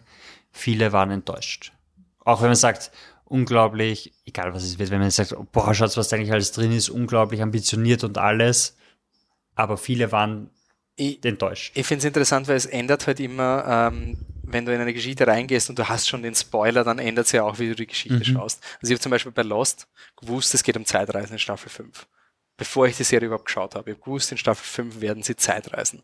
Das heißt, ich habe diese Serie geschaut und es war für mich so unter Anführungszeichen logisch, weil ich schon gewusst habe, aha, das wird auf das hinarbeiten und da kommen langsam die Seeds. Ich glaube, wenn die Leute jetzt hören, dass Game of Thrones diese Geschichte ist, wo die Hauptdarstellerin dann böse wird, dann wirst du einfach, wenn du jetzt anfängst, komplett anders schauen. Also du, du wirst jetzt, glaube ich, nicht großartig überrascht sein vom Ende. Oder dass es irgendwie jetzt aus dem Nichts kommt. Aber halt, weil du diese Information schon hast. Es ist halt, es ist wirklich die Darth Vader Storyline, als hätten wir nicht gewusst, dass er Darth Vader Mhm. wird. Also wir haben jetzt Anakin Skywalker acht Jahre lang als den Helden abgefeiert und dann kommt der George Lucas und sagt, ja, der ist eigentlich der Darth Vader und der, der ist der, der böseste Mensch. Und Danny ist nicht der böseste Mensch, aber ähm, ja, wird auf jeden Fall spannend. Also ich bin, ich bin neugierig. Ich hoffe halt nur, dass der George R. R. Martin jetzt nicht den gleichen Fallout von den Buchlesern kriegt, weil ich, ich glaube, durch die Serie haben jetzt viele Leute verstanden, warum er so lang braucht mit den Büchern Mhm. Mhm. weil es ist unpackbar schwierig, die Logistik, das irgendwie in, in, einen, in ein Ding verpacken und er hat ja Jahre Zeit, Gott sei Dank. Also er kann sich ja wirklich überlegen und muss nicht jedes Jahr eine Season rausschießen, sondern wenn das sechste Buch nicht kommt, dann schreibt er halt mal 700 Seiten Targaryen Backstory. Soll, soll passieren. Okay, ähm, im Sinne von Enden, wie würden wir das ranken? Also was sind vergleichbare Enden von der Emotion, also von Zufriedenstellung oder von Ich, schwierig, weil es, es gibt irgendwie, also, Es gibt so wenige Enden. ja, Ja, und es gibt, mit Hunger Games. Also ich, finde es sehr nahe wie Hunger Games, die geendet hat. Thematisch stimmig, aber auf eine Art nicht so, dass, dass es Leuten gefallen hat. Ja, ist ein guter Vergleich, aber da fehlt halt auch die Emotionen. Also ich habe Also ich habe sehr keine genossen, nicht so die- starke ja, Emotionen die bei Hunger Games ja. Ich kann nur sagen, ich finde das Game of Thrones Ende. Na, es ist aber auch eine TV-Serie, jetzt wieder ein ganz anderes Medium. Ich finde es viel besser als, als die Harry Potter-Filme. Ja. Also hundertmal besser. Also kein Vergleich in meinen Augen. Ähm, Hunger Games. Äh, thematisch finde ich es eh- äh, ist es nahe bei Hunger Games. Ich weiß nicht, ob es so gelungen ist wie das Breaking Bad Ende. Insgesamt. Wobei natürlich Breaking Bad so am- also ist eine großartige Serie, aber hat halt nicht so viel zu tun gehabt am Ende. Also es ist nicht wirklich vergleichbar irgendwie. Ja. Ja, man kann nur schauen, wie zufrieden ist man am Ende und wo war man auch zufrieden. Also bei, bei Breaking Bad war ich sehr Ja, zufrieden, ich auch. bei Lost war ich überhaupt nicht zufrieden. Und bei drei Viertel wird wahrscheinlich Game of Thrones sein, weil ich sehe das und, und es ist so ein bisschen so, ah, ein bisschen melancholisch. So eben die John-Sache, so, ah, fuck, also da gibt man noch was mit, wo ich, wenn ich dran denke, denke ich schon auch an, ah, und am Ende ist er dann da alleine da oben, das ist schon irgendwie scheiße und, und eigentlich nicht das, was ich, also nicht dieses Happy End, was man unbedingt will und das ist so und also es, es arbeitet schon mit einem auf eine positive Art und Weise. Ähm, es ist aber bei weitem nicht das, das perfekteste Ding. Also das ist jetzt nicht irgendwie alles aus einem Guss und, und man findet keinen Fehler. Wenn man sucht, findet man was, aber das muss es eigentlich auch nicht. Ich, ich finde es, weil du Dark Knight Rises gesagt hast, echt wirklich vergleichbar im Sinne von, äh, bei Dark Knight Rises kann man auch sehr schnell Pieces schreiben über Sloppy Writing und dass der Nolan Batman gehasst hat und deswegen den dritten Film absichtlich schlecht gemacht hat und so. Hat es auch gegeben. Und das war auch so ein Film, wo ich nicht befriedigt war auf die Art, aber dann hat es irgendwie Sinn ergeben, also passt.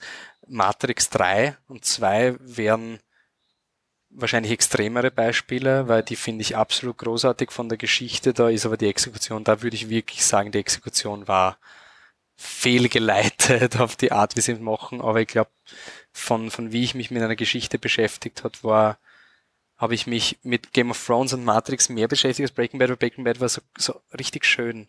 Es war so richtig, ja, passt. Also so, was der so alles, was ich wollte und ich habe die Emotionen gefühlt, aber ich glaube Game, of Thrones, also Breaking Bad war immer eine emotionalere Serie als Game of Thrones.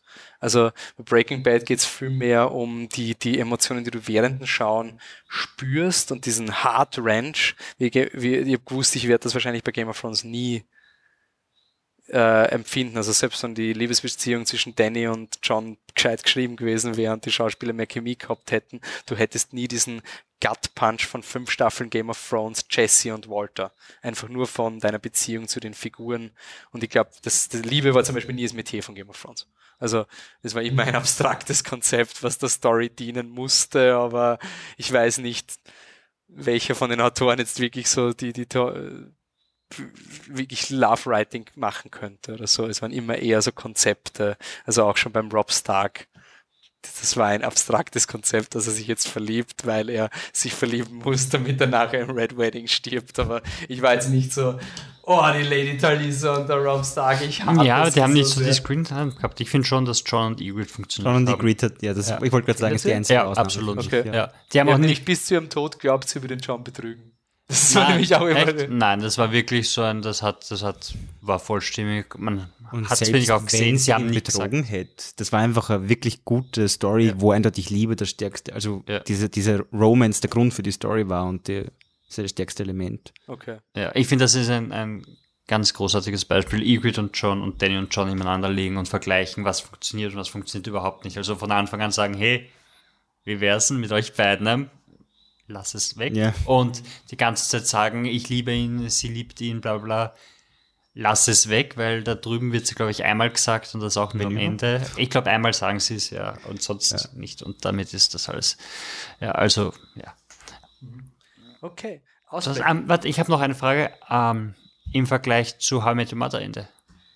Ich liebe das How I Met Your Mother Ende. Ich, ich finde es nämlich, auch, nämlich auch gut, ja. Ich finde das genial. Also das Einzige, was mich stört, ist, dass sie diese, diese Sitcom-Regel machen, von wegen Hauptdarsteller kommt mit der, Nur mit der Frau zusammen. Mit der Mother erzählt der Hauptdarsteller quasi, wie er mit der Mutter zusammengekommen ist, Spoiler jetzt, und die Mutter ist dann aber quasi gestorben, er erzählt den Kindern diese Geschichte, wie er die Mutter getroffen hat, und die Kinder sagen da, ja, in der Geschichte geht es ja nicht um die Mutter, in der Geschichte geht es immer um die Gespuse, die du mit der anderen gehabt hast, ja. bevor du die Mutter getroffen hast, und dann geben die Kinder, sagen die Kinder, ja, probier's nochmal, weil die ist jetzt auch, die ist Single, du bist Single, seid happy. Ja. Gemeinsam. Was ist da störend dran? Ich, ich mag es überhaupt nicht. Also ich finde. Wie gesagt, mich stört, mich stört diese Regel, dass ja. ganz oft so, der Hauptdarsteller kommt mit einem am Anfang zusammen und das ist dann quasi die, für die es supposed ist, aber sonst davon finde ich alles andere ganz. Aber für mich macht das Ganze so Sinn, weil äh, er erzählt ja den Kindern eben und sie checken auch, Alter, ja. es geht nur um die Robin. Du als Zuschauer denkst auch, jetzt wissen wir schon, dass sie nicht die Mutter ist und es geht immer noch nur um die Robin. Hör auf, über die Robin zu reden. Aber das macht am Ende Sinn, weil er ist ja noch immer voll in die Robin verliebt. also es hat Sinn gemacht, wenn es drei, Sta also dieses Ende hat Sinn gemacht im originalen Pitch, ja. aber die acht Staffeln, die dann dazwischen waren, haben halt quasi so krass etabliert, dass das eh nicht passt. Und für mich war halt How Your Mother dann eher in die Richtung, er musste lernen, mit Dingen abzuschließen, weil sonst wäre er vielleicht nicht bereit. Er hätte quasi mhm. verhaut quasi, weil er noch in dieser alten Welt stecken geblieben ist und sowas. Und das, das ja, ich glaube, also, ich glaube, das Problem bei How I Met Your Mother ist es nicht das Ende, sondern dass sie einfach zu viele Staffeln dazwischen ja. hatten. Also, wenn, wenn How I Met Your Mother drei Staffeln genau, gehabt hätte, wäre es ein gutes Ende aber gewesen. Ich finde trotzdem, dass das Ende gut ist. Aber die, also. ich finde, ich find ich, erstens, die Serie kann nicht so viel dafür, dass sie so gut funktioniert hat, dass sie mehr Staffeln gekriegt hat. Ich meine, da freuen sich natürlich alle, dass sie mehr Geld kriegen, aber aber ich würde schon sagen, das How mit der Mother Ende, das ist ein Rushed Ende, if I've ever seen one. Also das ist wirklich dafür, dass sie in der letzten Staffel herumeiern mit einer Hochzeit einen Tag lang und dann gibt es eine Folge, wo in 40 Minuten mehr passiert als in den letzten acht Staffeln von Character Development das ist für mich ein Rushed Ende. Ich glaube, da habe ich die Sitcom-Brille auf. Ich glaube ganz das ehrlich, kann schon da aber es die, nur von der, nein, sie, gehen, sie gehen dann auf einmal 30 Jahre quasi durch ja. im, im, und vor allem ja, die Hälfte von dieser, von dieser 40 Minuten Endserie, da geht es auch noch nicht darum irgendwie. Also es ist ganz, ganz lustig äh, von der Folge her, aber das Ende an sich finde ich. Wenn ich eine Serie schaue, die Canned Laughter hat, ja. Ich meine, ich, ich, das ist schon klar, aber dann, aber jetzt, jetzt gebe ich trotzdem diese Ansprache, weil ich finde, How I Met Your Mother Storytelling-mäßig sehr vieles sehr, sehr viel geleistet, Dinge. Also ja. wirklich unglaublich. Aber ich finde, das Ende gehört ja dazu. Ich auch. Also ich finde, das Ende hat nicht mehr zu dem gepasst, in was sich die Serie entwickelt hat, weil die Serie quasi die ganze Zeit auf diese Small Moments pocht und dann einfach in den letzten 30 Minuten den Overdrive macht und, und alles abhandelt. Robin und Barney lassen sich einfach so scheiden, obwohl eine Staffel lang gesagt wird, das ist ursuper. Also das hätte in einer, die Art, wie es erzählt wurde, hat nicht zum Ende gepasst. Auch wenn das Ende quasi für mich ja, macht Für mich wird das Erzählen die ganze Zeit das Ted erzählt. Dieses perspektivische Erzählen, wo viel übertrieben wird, wo viel so dargestellt wird, wie es ihm passt, wo viel so dargestellt wird, wie es er gern seine Kinder wissen lassen würde. Und dass am Ende rauskommen ist, dass sogar die Kinder durchschaut haben, dass er eigentlich einfach nur die Erlaubnis haben will, es nochmal mit der Robin zu probieren, weil er liebt sie immer noch. Das heißt ja nicht, dass nicht in der nächsten Folge, die halt nicht existiert, die beiden sich wieder trennen. Das heißt das ja nicht. Das wird vielleicht impliziert durch die ganze Es wird impliziert. Ja, aber es wurde auch impliziert, dass Robin nicht aber, das Ende ist. Nein, aber für mich war das einfach so deprimierend, weil du hast einfach, sie sind so oft wieder zusammengekommen und sich getrennt. Also wenn es wirklich nur so ein zwei Staffel Season gespust über, dann hat es nicht funktioniert, dann sagst du jetzt sind wir reifer, ist okay. Aber du hast wirklich so viele Staffeln etabliert, dass die sowas von gar nicht zusammenpassen, ja. dass diese Absolution für mich ein Relapse war wieder mal. Das war für mich so ein, kannst du bitte jemand anderen suchen. Aber das macht ja nichts. Es war nicht das Endgoal Happiness von der Serie. Also, ich also eine Sit äh, also ich finde auch, weil ich finde auch, ich finde auch, dass das, das Schöne war, äh, dass die Mutter halt was wir eh alle vermutet haben, dass die Mutter gestorben ist. Also das war wirklich so, so ein, so ein ah, sie, sie probieren was und sie wollen ja, aber nur, das ist sie wollen nicht das Licht abdrehen und ja. gehen. Und, und ich finde schon, dass sie da einfach was probiert haben, was auch sie haben immer wieder diese starken Momente gehabt, die total melancholisch und traurig waren. Und von dem nicht her. So, nicht so auf Scrubs-Level, aber ja, die, die Beerdigung war sehr gut. Ich, also ich finde ich finde das Runterzählen mit, mit ja, dem sehr Moment. Sehr bei mit dem ja, ja, ich auch. Aber was ich bei How mit dem Mother halt schon finde, irgendwie ist, dass dieses, also ich, ich finde dieses Ding, dass die Mutter gestorben ist und er erzählt das, das, das war für mich eigentlich das dramaturgisch Neue. Also das war so richtig, wow, weil ich habe diese Theorie irgendwann mal gelesen und dachte, es geht nicht, das gibt's nicht. Und wie sie es eingeführt haben, wo dann in der letzten Staffel schon, da gibt es eine Folge mit What Mother Doesn't Attend the Birthday, or, uh, the, the Wedding ja. of her Daughter und die Mutter bricht in Tränen. Also was ein holy shit, also das war, das war sehr, sehr cool. Ich, ich hätte es halt einfach, so wie sich die Serie entwickelt hat, auch wenn es nicht die Intention war, hätte ich spannender gefunden zu sagen, diese Momente mit eurer Mutter, die so besonders war, konnte ich nur wertschätzen, weil ich diese ganzen furchtbaren Erfahrungen davor gemacht habe, die mich zu dem Menschen machen. Und das ist genauso wichtig, aber die andere Geschichte kennt ihr ja schon. Das wäre für mich einfach eine viel, also für mich hat dieses Robin-Ding einfach das unterminiert, dass sie diesen, nicht unterminiert, aber hat auf den Fokus geschiftet von, by the way, die Mutter ist gestorben. Das ist jetzt so ein, das war eigentlich das dramaturgisch Spannende für mich. Für mich war klar, die Kinder wissen, dass ihre Mama gestorben ist. Es ist auch schon eine Weile her. Das ist nicht die Story, die er erzählt. Und Ted hat ein Recht, nochmal zu versuchen, etwas anderes zu probieren. Wenn sich das Ganze aufgehängt hätte auf, endlich war ich glücklich mit eurer Mutter, aber jetzt ist sie tot und jetzt ist mein Leben vorbei und ich kann nichts mehr machen, als euch mir eine Story nein, zu Nein, sie könnten ihn ja dann weit, also man kann es ja machen, aber ich finde halt einfach, was mir einfach so deprimiert war, war halt, ich bin halt der Meinung, dass sich Menschen verändern und du suchst dann aber als Drehbuchautor immer diese dramaturgischen Symmetrien und der Ted zum Schluss macht eben das mit diesem blauen Horn, weil das in der ersten Staffel hat er so ein blaues French Horn gestohlen, also als quasi Liebesbeweis für die Romney macht seinen Namen. Es war für mich so ein, es ist für mich kein Move-on gewesen. Das ist das, was mich gestört hat. Also in einer Geschichte, wo es auch darum gegangen ist, dass man irgendwie moved on, dass man wieder den Relapse hat zu dieser alten. Das war für mich einfach eine Rückentwicklung einer Figur. Und ich finde, die Figuren haben sich innerhalb der Staffeln schon so weiterentwickelt und sind anders worden als die Personen in der ersten Staffel, dass dieses French Horn wieder mal so ein, hey, das kennt's von früher. Ja, aber ich finde trotzdem, also, Verliebt wir können jetzt war er trotzdem. nein, nein. machen wir ein How mit dem Mother Das Einzige, was ich noch sagen wollte, das hat, weil wir das bei Jamie feiern. Ich kann Eben. das halt bei Ted einfach auch feiern. Und ich finde, da sie sich verändert haben, können sie es jetzt als neue Menschen, die immer noch ineinander verliebt sind, dafür können es nichts, können sie es nochmal probieren. Ja, ich würde genauso habe ich es genauso hab nämlich auch gesehen. Diese, ja. so, sie haben diese Veränderung durchgemacht, sie haben sich alle weiterentwickelt und sie sind jetzt an dem Punkt, wo sie am Anfang nicht waren. Und deshalb könnte es funktionieren. Weil ich bin jetzt sagt, 50 und liebe die immer noch, bin ich gestört. Ist egal, wir sind jetzt 50, er spielt keine Rolle mehr. Ja. mal halt. Und Jetzt ist eh schon wurscht. Für mich war es zu wenig der Point. Ich würde sagen, beim Jamie war es halt wirklich auch der Point. Ja, ja. Und das hat sich auch eine Sinn. Das war eher so ein Tagged on. Also diese ganze Frage, es wird eigentlich eine eigene Staffel. Ja, ich muss Okay. halt sagen, ich muss halt sagen, wahrscheinlich die achte Staffel hat nicht wirklich geholfen. Ich Oder glaub- die, was die achte bei Your Mother? Ich glaube, ich glaub, für der Zehnte, ich weiß Egal, aber die letzte Staffel da ist könnte man so wirklich stark. einwenden mit, mit zu wenig, was der so wie wir hätten mehr Folgen machen sollen. How I Met Your Mother ist wirklich, da geht es irgendwie darum, du hast eine Hochzeit mit Barney und Robin und wenn das gerusht gewesen wäre, wäre es viel besser, dass sie danach den Breakup haben. Also wenn es wirklich, was so eine Barney-Aktion, so jetzt heiraten wir, dann ist alles happy peppy und dann eine Folge später trennen sie sich wieder. Da mache ich jetzt auf Wolfe und sage, ja, das ist logistisch nicht gegangen, weil... das war geldtechnisch. Ähm, ja, und Das logistisch, weil das Ding nicht wollte. Der Ding wollte eigentlich nicht mehr. Sie haben ihn in Jason Siegel runterbrochen auf, ich weiß nicht, äh, paar Drehtage, weil er seine anderen Projekte gehabt Jason haben. Segel war ja wurscht. Also Nein, aber, aber sie haben dann quasi gehabt, sie haben es quasi auf einem Tag zusammenfügen müssen und das auf eine Staffel ausbreiten, damit sie er ein paar Mal vorkommt. Staffel machen müssen.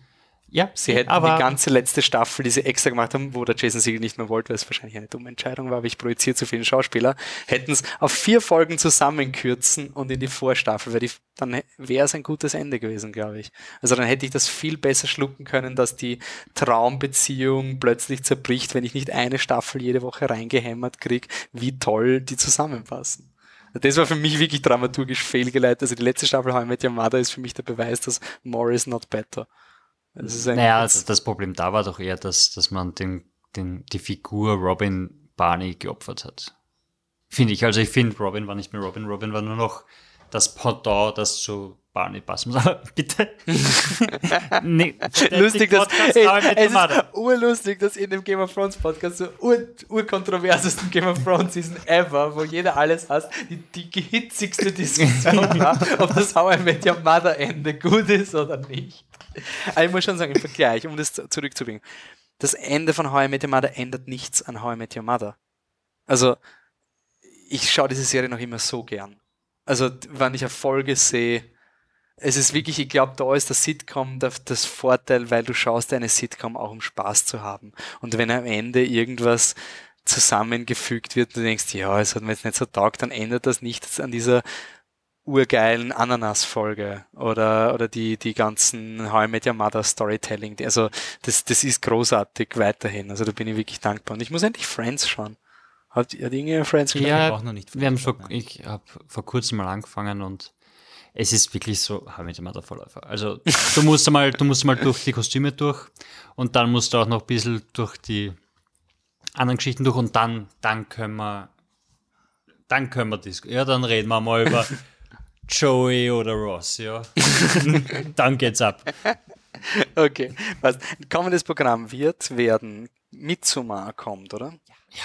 Mitsumma und Aus ist auf jeden Fall auf den Fantastic Podcasts drauf. Das wird wahrscheinlich der letzte Podcast, den es dieses Jahr gibt von Fantastic, weil es dauert. Also wenn es, es kommt im, Im Oktober September? oder so, Also September und dann je nachdem, wann wir es schaffen. Also das, ich würde gern einen Horror-Podcast, beziehungsweise was ich pitchen würde, ist, dass man die Fantastic Podcasts spätestens immer auf einem, das ist der Halloween-Podcast wird von Flip the Truck, dass man da quasi so mit Midsommar und Us so einen State of the Horror Horror-Genre currently oder sowas ist, weil wir, ich ärgere mich jedes Jahr, dass wir keinen Halloween-Podcast machen und wenn wir jetzt einfach den Release-Kalender shiften auf 31. Oktober. Kill We Two Birds with One Stone. Reguläres Programm kommt auch als nächstes in unserem Podcast-Feed und irgendwann kommt ein Godzilla-Podcast, der war aber gesundheitstechnisch, musste der verschoben werden. Aber Godzilla ist ja zeitlos. Deswegen danke fürs Zuhören. Äh, Kontakte. Tom, wo findet man dich? www.thomaskodner.at Auf Facebook heiße ich Seamus Laren, Seamus Laren, äh, Instagram Thomas Kodner. Das war's. Wir sind auf Facebook, Twitter und Instagram. Flip the Truck. Auf Twitter haben wir Unterstriche, sonst sind wir in einem durch. Wir sind auf flipthetruck.com. Ihr könnt uns auch eine Mail schreiben. Der Wolf liest gerne Mails. Contact at flipthetruck.com. Und ja, wir sehen uns eh bald. Wir hören uns bald wieder. Bis dann. Danke fürs Zuhören. Ciao.